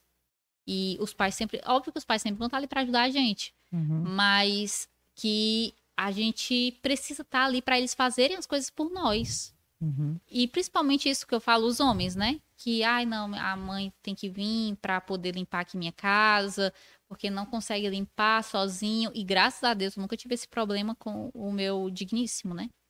Porque ele sempre ele sempre foi muito independente também, então ele já sabia se virar. O que precisasse, ele já sabia se virar, lavar roupa, fazer as coisas dele. Porque é muito triste você ter que, né, ter que lidar com esse processo de aprender tudo sozinho. Então, como a mãe dele já deixou ele se virar sozinho, a- os meus pais também, minha- meus pais não, minha mãe, né? Meu pai, o meu pai é. Deixa pra lá. É, como a minha mãe sempre diz, ah, se vira, faz as tuas coisas. Tem um ditado que o pai é o mundo, né? O mundo É, que no ensina também. caso, é praticamente isso aí mesmo.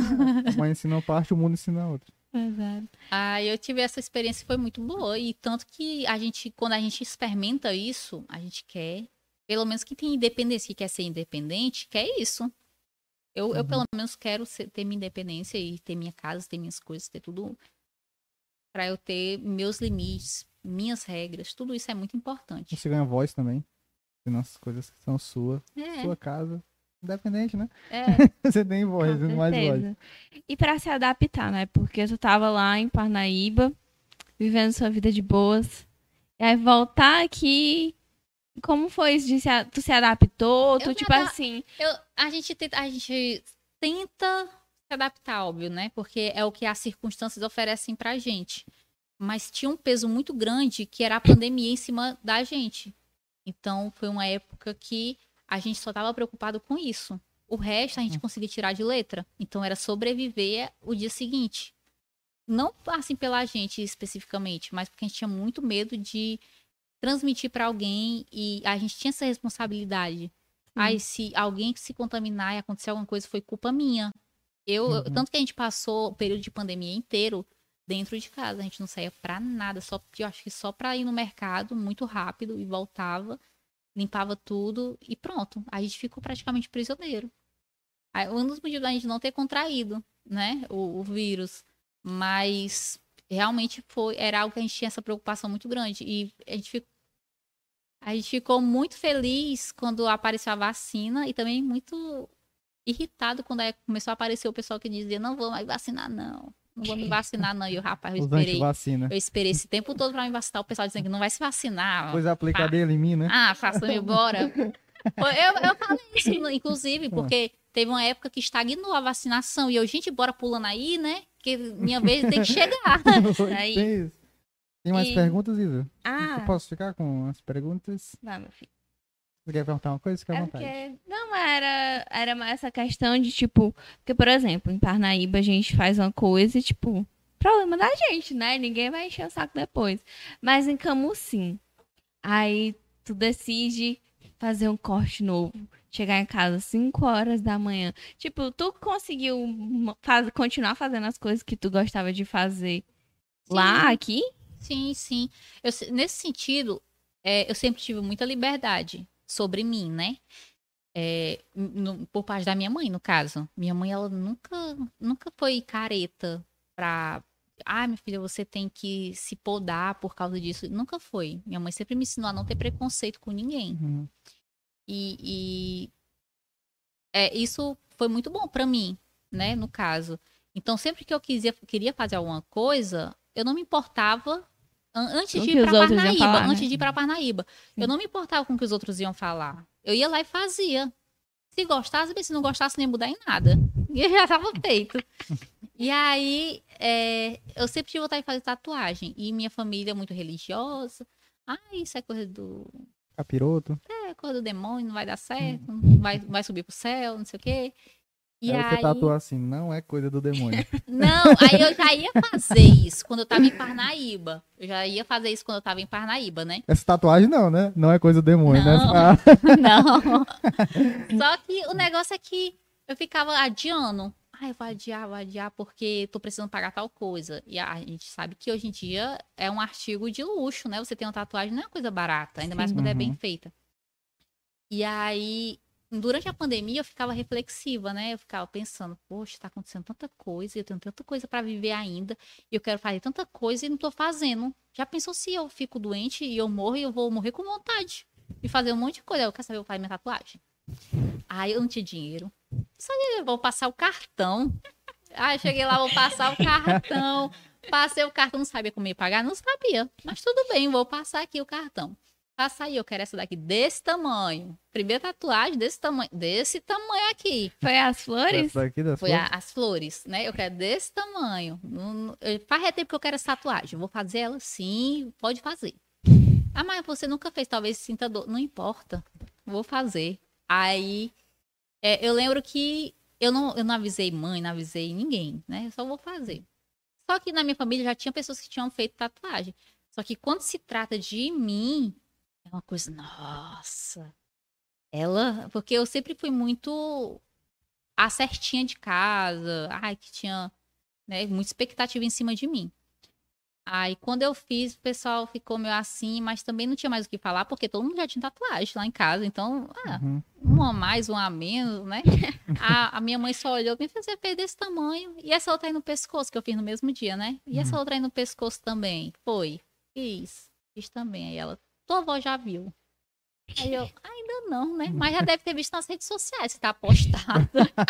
Então, nas redes sociais, minhas tias com certeza já mostraram pra ela. Aí quando eu fui lá, ela. Ó, o tamanho dessa tatuagem. Aí eu, mãe, eu chamo ela de mãe. Mãe, vamos fazer uma tatuagem também, um coraçãozinho. Eu, eu, você. Aí ela, Deus me livre, que eu não vou. Eu não vou fazer esse pecado, não.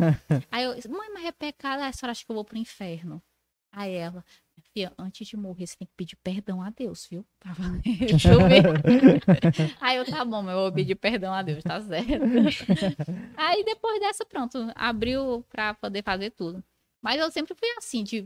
Ah, não é pra cortar o cabelo? Cortava. Eu queria ser diferente. Ai, não é pra cortar o cabelo curto? Cortava o cabelo curto. Ai, não é pra pintar o cabelo? Pintava o cabelo. Ai, não é pra furar o nariz? Furava o nariz. Eu queria ser diferente. Eu queria. Ah, todo mundo é igual aqui. Eu quero ser diferente. Foi uma das coisas que me levou, que eu me identifiquei mais com moda foi em relação a isso, porque eu via todo mundo se vestindo igual, se vestindo igual, padrão. E eu, ah, coisa chata. E eu tinha já a referência de fora. Eu ficava, eu quero me vestir assim. Ai, não mais nada a ver usar um coturno no litoral. E eu, tô nem aí. eu quero usar. Eu, eu vou usar sim o coturno, vou usar. Ai, tu vai para onde com essa com esse blazer? Porta. Eu quero usar. Eu me sentindo bem. Tem, tem dia que a gente quer se arrumar, eu quero usar isso aqui, quero não importa se eu quero usar um salto. E é uma forma da gente se firmar no mundo através da moda, e para mim isso sempre foi muito importante, né?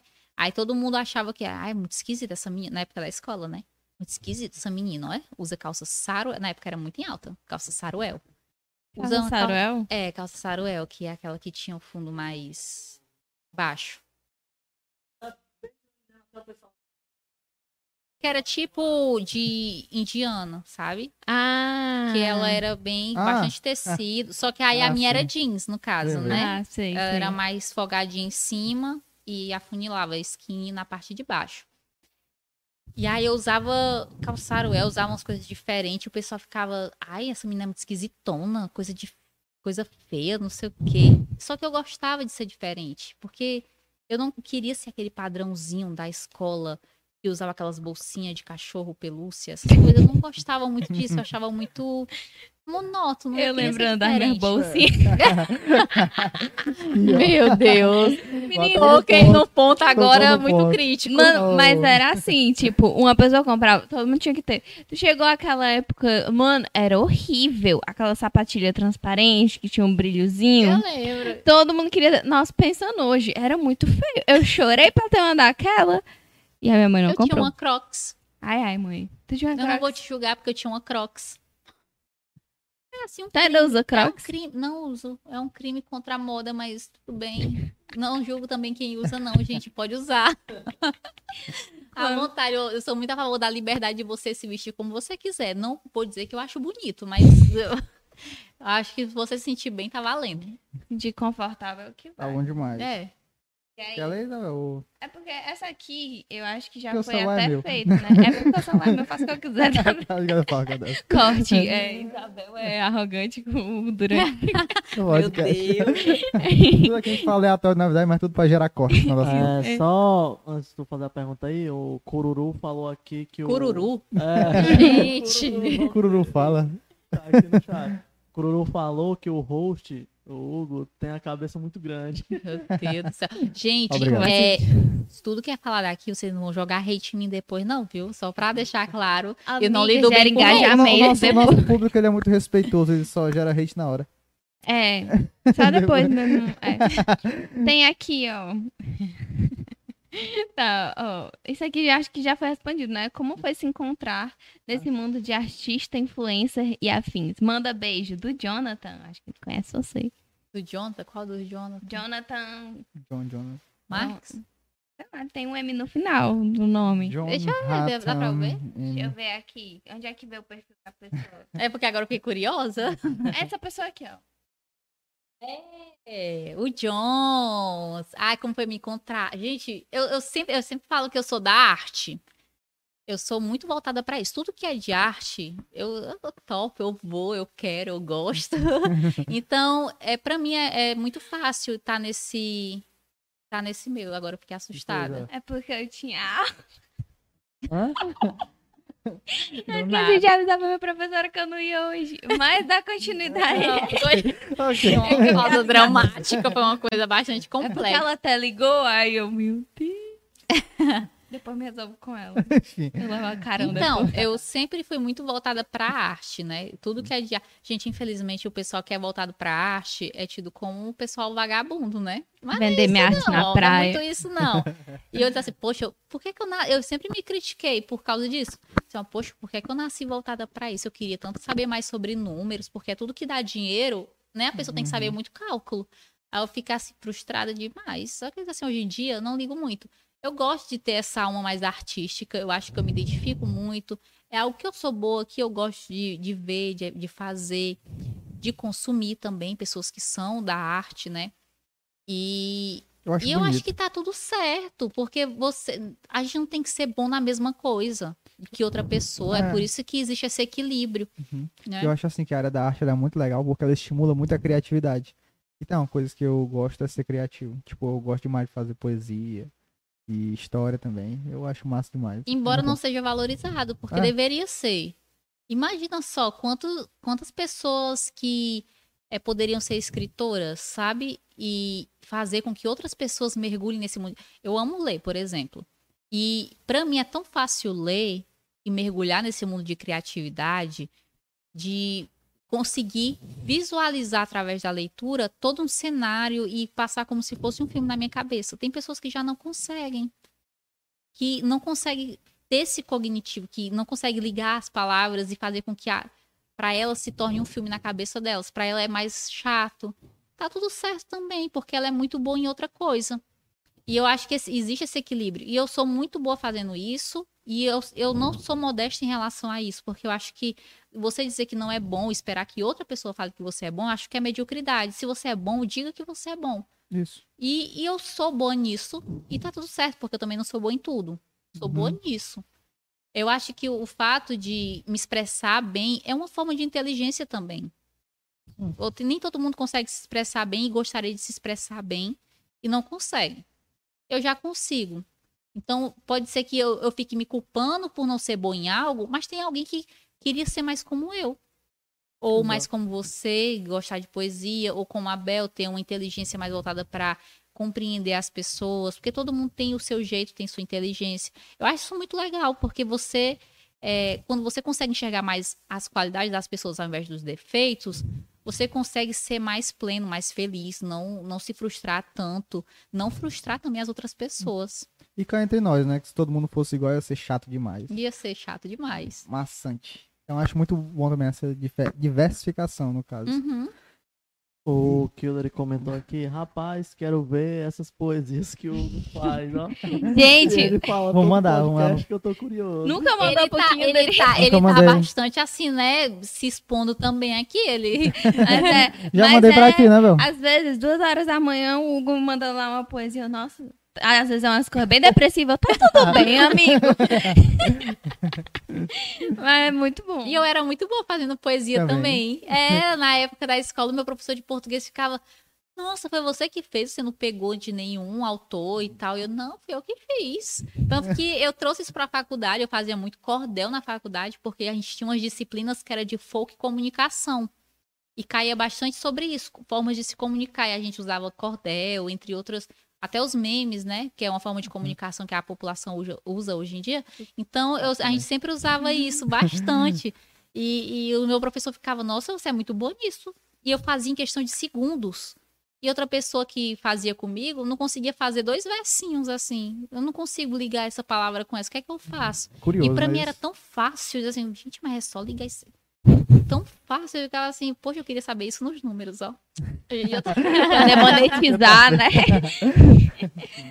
Ganhar um dinheirinho. um dinheirinho, né, de vez em quando é bom, né? Que a gente, querendo ou não, ainda vive no capitalismo, que É, tem Fazer isso. o quê? E eu acho que é isso, né? Já tá com um bom período de tempo, certo, É, editor? só comentar aqui, o João Marcos, né, pediu pra soltar uma poesia aí, Hugo. Ah, não, ah, não. Vai, vai, vai. Minhas poesias são grandes, não dá. fica, fica pra quem. Pra quem doar pra gente uma certa quantia pra gente comprar os nossos equipamentos, né, editor? É verdade. Aí eu vou, eu vou mostrar todas as minhas poesias no PV. É. Eu acho que ele tem que começar o próximo podcast já trazendo uma poesia recitando, né? Exatamente, perfeito, boa ideia. É, deixar todo porque mundo pra triste. iniciar, pra iniciar com poesia, todo mundo fica feliz. É, achei que com as minhas nem tanto, né? Ah, e só falar uma curiosidade aqui, mas hoje, no início da live, bateu entre 50 e 100 pessoas ao vivo. Olha Eita. aí, menino, sucesso, bom, tá né? vendo aí? Se ele falasse pra gente, a gente tava se tremendo todinho. Estourado. Por isso que ele não falou, eu Por isso conheço que eu nem ele. falei. É, eu sei como é que é. Eu vim aqui sem querer, eu achei que era bug do YouTube. Por isso que, eu- por isso que eu vi que a Isabel quase derrubou o celular no começo. Não, visto. por causa da minha professora. Mas você, se você quiser, sinta-se livre pra Sim, dar algum recado pro coisa. pessoal. Ai, gente, me final. sigam nas minhas redes sociais. Eu tenho duas, tá? No Instagram, porque eu não uso mais Facebook, só de enfeite lá mesmo. Então, vocês podem seguir no arroba Bruna, com dois A, underline Salvatore. E tem o outro que é Bruna Normal Salvatore, underline no final só, tá? Aí vocês podem me seguir, acompanhar um pouquinho da minha rotina. E Outras coisas mais. Eu devia ter falado isso no começo, né? Que tinha 50 A pessoa já foi tudo embora. Mas qualquer coisa fica aí pra posteridade. Vocês podem me seguir. Tem muita coisa legal também. A gente faz umas coisas engraçadas, de moda, entre outras coisas mais. Só conteúdo top. É, e hoje em dia eu tô me arriscando aí no marketing. Quem também quiser precisar, né? Estamos aí. E a gente queria agradecer sua presença, né? Que hoje foi Ah, eu fiquei legal. muito feliz, gente. Eu fiquei assim, me, sentindo, eu vou passar no podcast. Foi um papo muito top. Eu realmente gostei. Espero que você tenha gostado também. Essa interação, esse bate-papo, né? No caso. Foi muito divertido, bom pra matar a saudade, né? Ah, que a gente era colega de É. trabalho. Tá emocionado aqui. Já chorei demais na frente da Bruna. Já Ah. chorou bastante mesmo. Bastidores. É, gente, mas eu adorei também participar, foi um prazer. É, acredito assim que o podcast tenha muito a crescer cada vez mais dentro da cidade, até porque eu não conheço outro, então no caso vocês estão sendo pioneiros, né? Os pioneiros. Pioneiros, isso é muito legal. Tem um, na verdade, É, acho que o editor vai falar um, agora. Só que, se eu não me engano, eles fazem no Facebook, né? Aí... Ah, tá. É, É, por isso que eu não conheço, que eu não tenho um. Facebook. Exatamente. Mas aí existe um, mas agora quem realmente tá mantendo, né? Porque é constante. A gente tava postando aqui três vídeos, né, por dia. Não, sim. Gravação tinha quase todo dia, a gente, quando a gente tava fazendo gravado, né? Agora, como tá em live, aí ficou mais relax. Nossa, muito legal É. quando vocês começaram a monetizar aí, né? Lembra? Gente, mas é muito legal. Gostei muito de participar. Eu achei um formato bem legal, bem organizado. É, as pessoas que já participaram também, acho que tem muito a acrescentar. Tem muita gente legal aqui, com muita coisa legal para passar, para contar. E a tendência é crescer cada vez mais. Eu fico muito feliz. Faltou vocês, o lanche, né? Eu não queria dizer não, mas. As próximas vezes, né? Sim, Não, nas convite também pra você vir outra vez pra gente também bater em outros assuntos, falar outras coisas, né? Sei, eu acho muito válido. Sempre tem assunto diferente pra gente conversar, né? Sim, Com é tão pouco tempo, duas horas mais ou menos, né? Pra gente falar. de- É, a gente coisa. pensa que é muita coisa, mas É. passa voando, Passa né? voando. é. Pois é. E galera de casa, curta aí nosso vídeo, compartilha, se inscreve no canal, o vídeo vai estar disponível depois que acabar a live. Segue a Sigam Bruna, segue a Sigam gente. também, no caso. E se você tem conta Amazon Prime, você dá um jeitinho aí que dá pra você dar sub pra gente na Twitch pra poder apoiar o nosso projeto, que o sub é de graça.